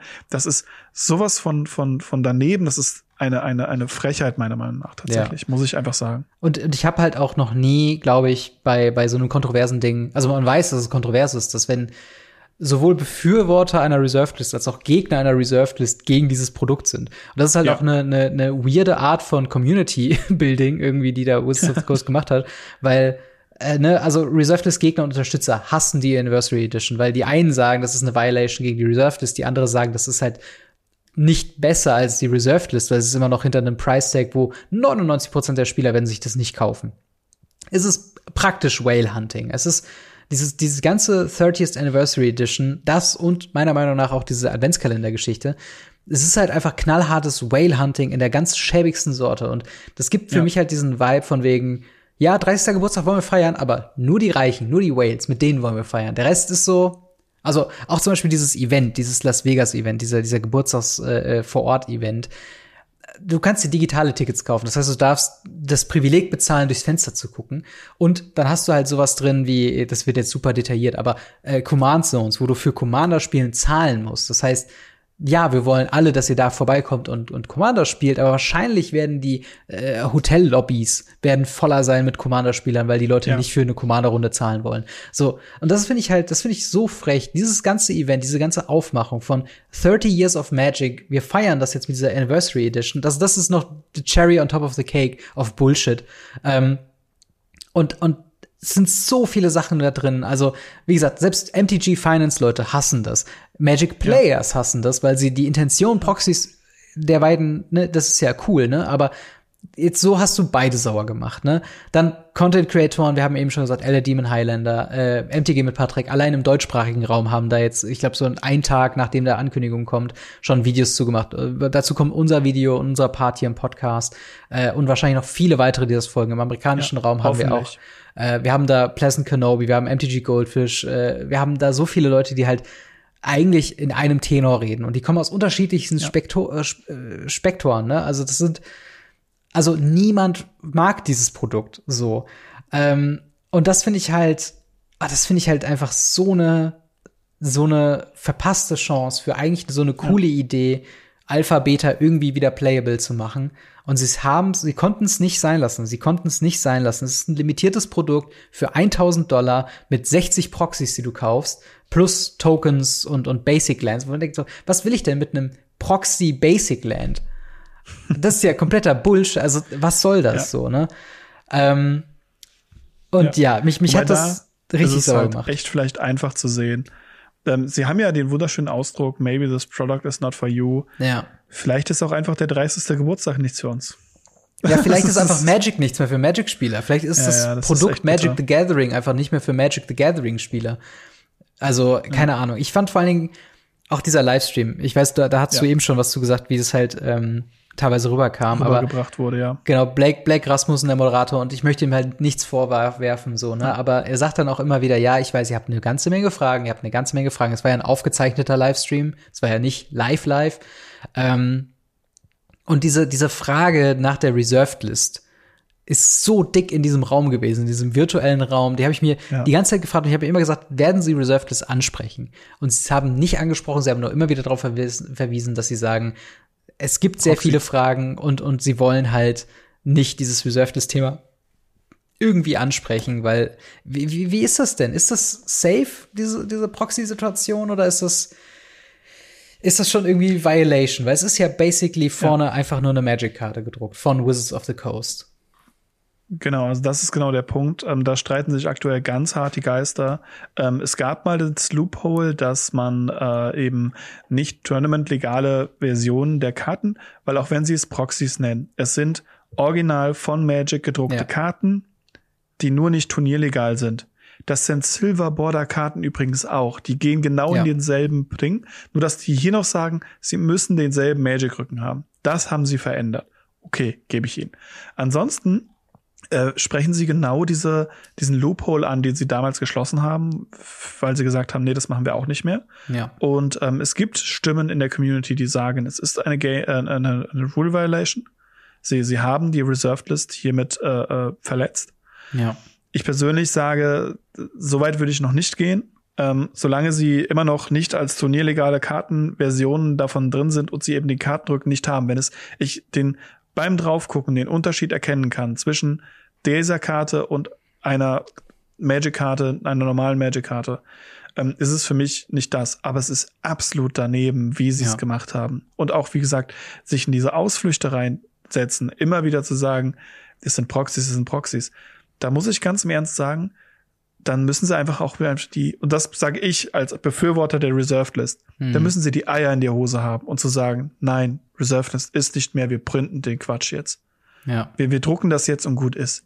Da, dann müssen sie einfach da einmal wirklich auch mal, wie gesagt, die Eier in der Hose haben, das machen. Fertig. Ja, ja, das, äh, es ist halt vor allen Dingen, es ist halt wirklich vor allen Dingen das, was du halt sagst, so. Es ist halt wirklich nicht mal nicht mal ein positives Zeichen in die Zukunft, weil Nein. sagen wir mal, sie würden auf die Reserved List in diesem Sinne, sag ich mal, das einfach wegwerfen, wo ich ja Befürworter für wäre, dass das einfach kein Ding mehr ist. Aber ähm, da haben wir auch schon in einer anderen Folge schon mal drüber gesprochen, über diese ganze Thematik, das soll jetzt hier nicht Thema sein.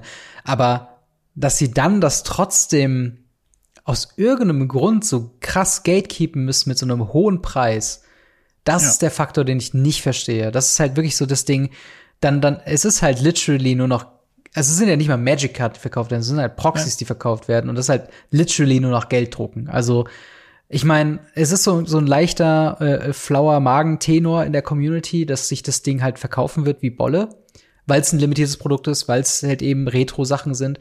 Und also, äh, ne, wenn, wenn das jetzt schon ein limitiertes Produkt ist, was so viel Presse halt auch hat, dann würde sich das ja auf dem sekundären Markt noch doppelt so viel verkaufen. Ne? Also so ist zumindest die, die erste Logik. Und das ist mhm. halt so ein bisschen was, wo ich, ich glaube, hoffe, sie, ja. wo, wo ich hoffe, dass es halt nicht der Fall ja. sein wird. Ich hoffe wirklich, dass es jetzt, dass es so ein richtiger, richtiger Ladenhüter sein wird, den keiner kauft, wo keine Ahnung, die drei Leute, die sich dafür interessieren, die können sich noch die Bälle zuspielen und sich das gegenseitig für immer teurer Geld verkaufen. Aber ich hoffe, dass das wirklich so ein, so ein Schlussstrich jetzt mal ist auf dieser hyper Hyperkapitalisierung von Magic the Gathering, weil es ruiniert halt einfach so viele andere tolle Produkte, über die wir gesprochen haben. Also ja. man kann sich ja eigentlich gar nicht mehr über Pioneer Challenger Decks freuen. Man kann sich über Brothers War irgendwie nicht mehr freuen. Wenn die ganze Zeit im Raum steht, dass dieselbe Company, die diese Produkte rausbringt, komplett fein damit ist, dir 60 zufällige Proxys zu verkaufen für 1000 Euro, äh, 1000 Dollar. Und das ist halt, das, das darunter leidet halt einfach Magic. Also ja. so, so philosophisch wie es klingt oder, oder so wie, so wie, wie emotional das klingt, es ist halt einfach so. Es ist halt kein geiles Gefühl, Teil eines Hobbys zu sein, das so ausgenommen wird, wie halt ne, ne, ein gepeitschtes Schwein. Also das muss man leider einfach unterschreiben. Ich meine, ich spiele Magic länger als die Hälfte meines Lebens. Also über ja. die Hälfte meines Lebens spiele ich dieses Kartenspiel und habe Zeit, Geld und auch äh, Liebe und Emotionen in dieses Spiel gesteckt, in Karten gesteckt und ähnliches. Ja. Und dieser, dieser krasse Weg, der aktuell eingegangen wird, ähm, ist selbst für mich, der, wie gesagt, mehrfach darauf hin verweist, dass Wizards nun mal eine Company ist, die Geld machen muss, weil es eine Company ist und so weiter und so fort. Und die sind halt kein Samariterverein.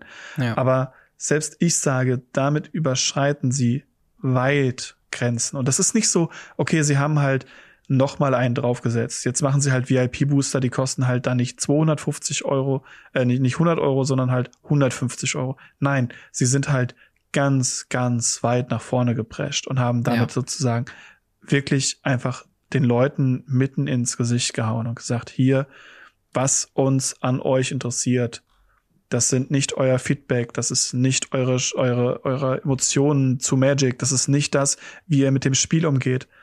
Das ist nur eure Geldbörse. Ja. Und das ist etwas, was ich seit über, über 16 Jahren, weit über, also doch weit über 16 Jahren, noch nie in Magic so krass erlebt habe. Ja. Und das, das, das tut mir auch immer wieder weh. Und das sind so Momente, wo ich verstehen kann, warum andere Menschen aufhören, Magic zu spielen. Ja. Absolut, absolut. Also vor allen Dingen, das ist halt, sie, sie bewerben das Produkt, auf dem Kartenrücken ist ein Black Lotus. Sie bewerben das Produkt mit den Moxen, mit Black Lotus, mit den, ähm, mit den originalen Dual Lands, ne? Und dann guckst du dir an, was in so einem Booster drin sein wird. Es sind halt ähm, eine Rare, drei Uncommons, sieben Commons, zwei Basic Lands. Warum zwei Basic Lands? Das ist halt so das, wo ich mir denke. Weil das damals der Fall war, tatsächlich. Ja, aber also man kauft das Produkt doch nicht wegen den Basic Lens, das ist ja der Punkt. Das Nein. ist so weit weg von dem, was die Leute wirklich interessieren wollen. Und wie gesagt, wenn es auch nur, sagen wir mal, pro Pack, sie würden die Packs einzeln verkaufen für 250 Euro und in den 15 Karten wären, sag ich mal, keine Ahnung, Power 9 oder, oder, oder acht von den Power 9 Karten oder so, äh, und dann die, die ähm, Dual Lands irgendwie drin oder so. Einfach als festes Set und das kannst du für 250 Euro, ich glaube, damit werden die Leute fein und okay. Ist immer noch ein super teures, super predatory Produkt. Aber das wäre zumindest was, womit man es anfangen konnte. Und hier, wie gesagt, es wird diese, also wird Leute geben, die sich dieses Produkt kaufen, die, die diese Booster aufmachen werden. Vier Dud Rares, nicht ein Black Lotus, nicht eine Power 9 Karte, nicht, also dann wird das Beste vielleicht in einem, in einem Common Slot ein Lightning Bolt sein. Aber Lightning Bolts haben wir halt auch in Baldur's Gate zu Genüge gehabt. Wir haben wir haben, ja. wir haben genug Old Border Lightning Bolts. Wir haben genug Full Art Special Edition Lightning Bolts. Wir haben genug Full Art Birds of Paradise und Lanova Elfen. Diese ganzen zu tot, zu tot geprinteten Karten. Das ist nicht der Grund, warum das Produkt interessant ist. Es sind wirklich diese Reserved List Proxies, wo sie aber nicht die Eier in der Hose hatten, die einfach uns zu geben und zu sagen, hey, hier 200 Euro, habt das. So. Ja. Und ja, es ist ein, es ist für mich auf jeden Fall auch ein Tiefpunkt in der Geschichte von Magic the Gathering. Und ich bin mir, also, also ich würde mir nicht so sicher sein, dass wir noch ein 40. Jubiläum bekommen, wenn es in, diesem, in dieser Form weitergeht. Also. Nein, absolut nicht. Das ist halt. Boah, ich kann nur, kann nur hoffen, dass diese ganze, dieser ganze äh, kollektive Hass, den Wizards of the Coast mit diesem Produkt quasi gerade bekommt, dass das halt wirklich auf, auf Ohren trifft, ähm, die dann nicht die, die Leute sind, die das Feedback einfach nur weitergeben.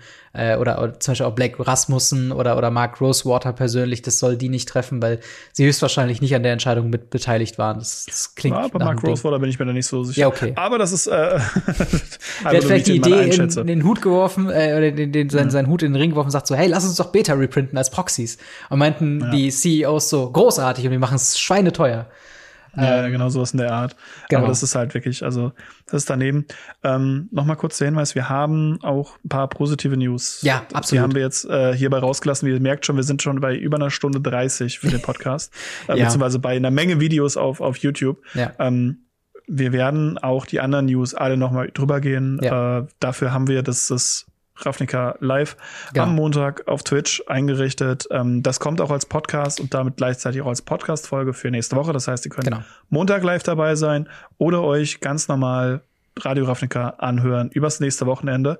Ähm, da müsst ihr keine Angst haben, dass ihr da was verpasst. Es ist nicht das erste Mal, dass wir das machen. Ja. Ähm, es ist wahrscheinlich auch nicht das letzte Mal. Es kommt ganz gut bei euch an. Dementsprechend genau. äh, schaut auf den Social Media Kanälen vorbei. Wir werden da auf jeden Fall drüber berichten. Ja. Aber das hier, also es ist, wir müssen es leider mit so einem sehr traurigen Thema beenden. ja, leider, leider. Und das ist, also aber ja, aber auch auf jeden Fall da lasst äh, äh, ja eure Gedanken dazu teilen, äh, äh, also teilhaben in den Kommentaren im Discord. Also wenn also seid bitte trotzdem nett zueinander. Genau, seid nett zueinander, aber auch wirklich lasst euch nicht abschrecken, wenn ihr auch das Produkt Nein. super findet. Also das ist halt wirklich was. Ich bin da wirklich an den Diskurs auch ähm, interessiert im Sinne von was bewegt Leute dieses kaufen dazu, das zu kaufen. Ja. Ähm, und also der sekundäre Wert, der unweigerlich wahrscheinlich zu einer Wertesteigerung führt, mal außen vor. Aber rein aus dem inhaltlichen Sachen, wenn es da irgendwelche Punkte gibt, die ihr positiver seht als wir, dann bitte auch in die Kommentare. Das würde mich sehr interessieren. Yes. Ähm, und damit sind wir auch schon am Ende von äh, Folge Nummer 163. Wie gesagt, du hast eben schon gesagt, äh, nächste Woche Montag auf Twitch. Seid live dabei, wenn ihr könnt. Und ähm, ja, chattet mit uns über die restlichen Themen von diesem 30. Äh, Geburtstag und andere Themen, die ja selbst im Laufe jetzt der restlichen Woche noch äh, auf uns zukommen werden. Also yes. uns werdet der, der, Stoff erstmal nicht ausgehen, habe ich so ein Gefühl. Äh, aber auch da erstmal noch ein äh, ja, persönlicher Dank an unsere Patreon Gold Unterstützer, namentlich da General Götterspeise, Buster Madison, Easy Reader 24, Jan, Jan Erik und Faria. Vielen, vielen Dank für euren monatlichen Support und natürlich vielen, vielen Dank Marc, dass du auch diese Woche wieder dabei bist. Immer wieder gerne. Und dann hören wir uns, äh, beziehungsweise sehen wir uns entweder am Montag auf Twitch oder nächste Woche wieder zur äh, ja, geplanten Uhrzeit und zur geplanten äh, ja, Veröffentlichungszeit. Äh, an dieser Stelle wieder, haut rein, bis dann. Ciao. Ciao, ciao.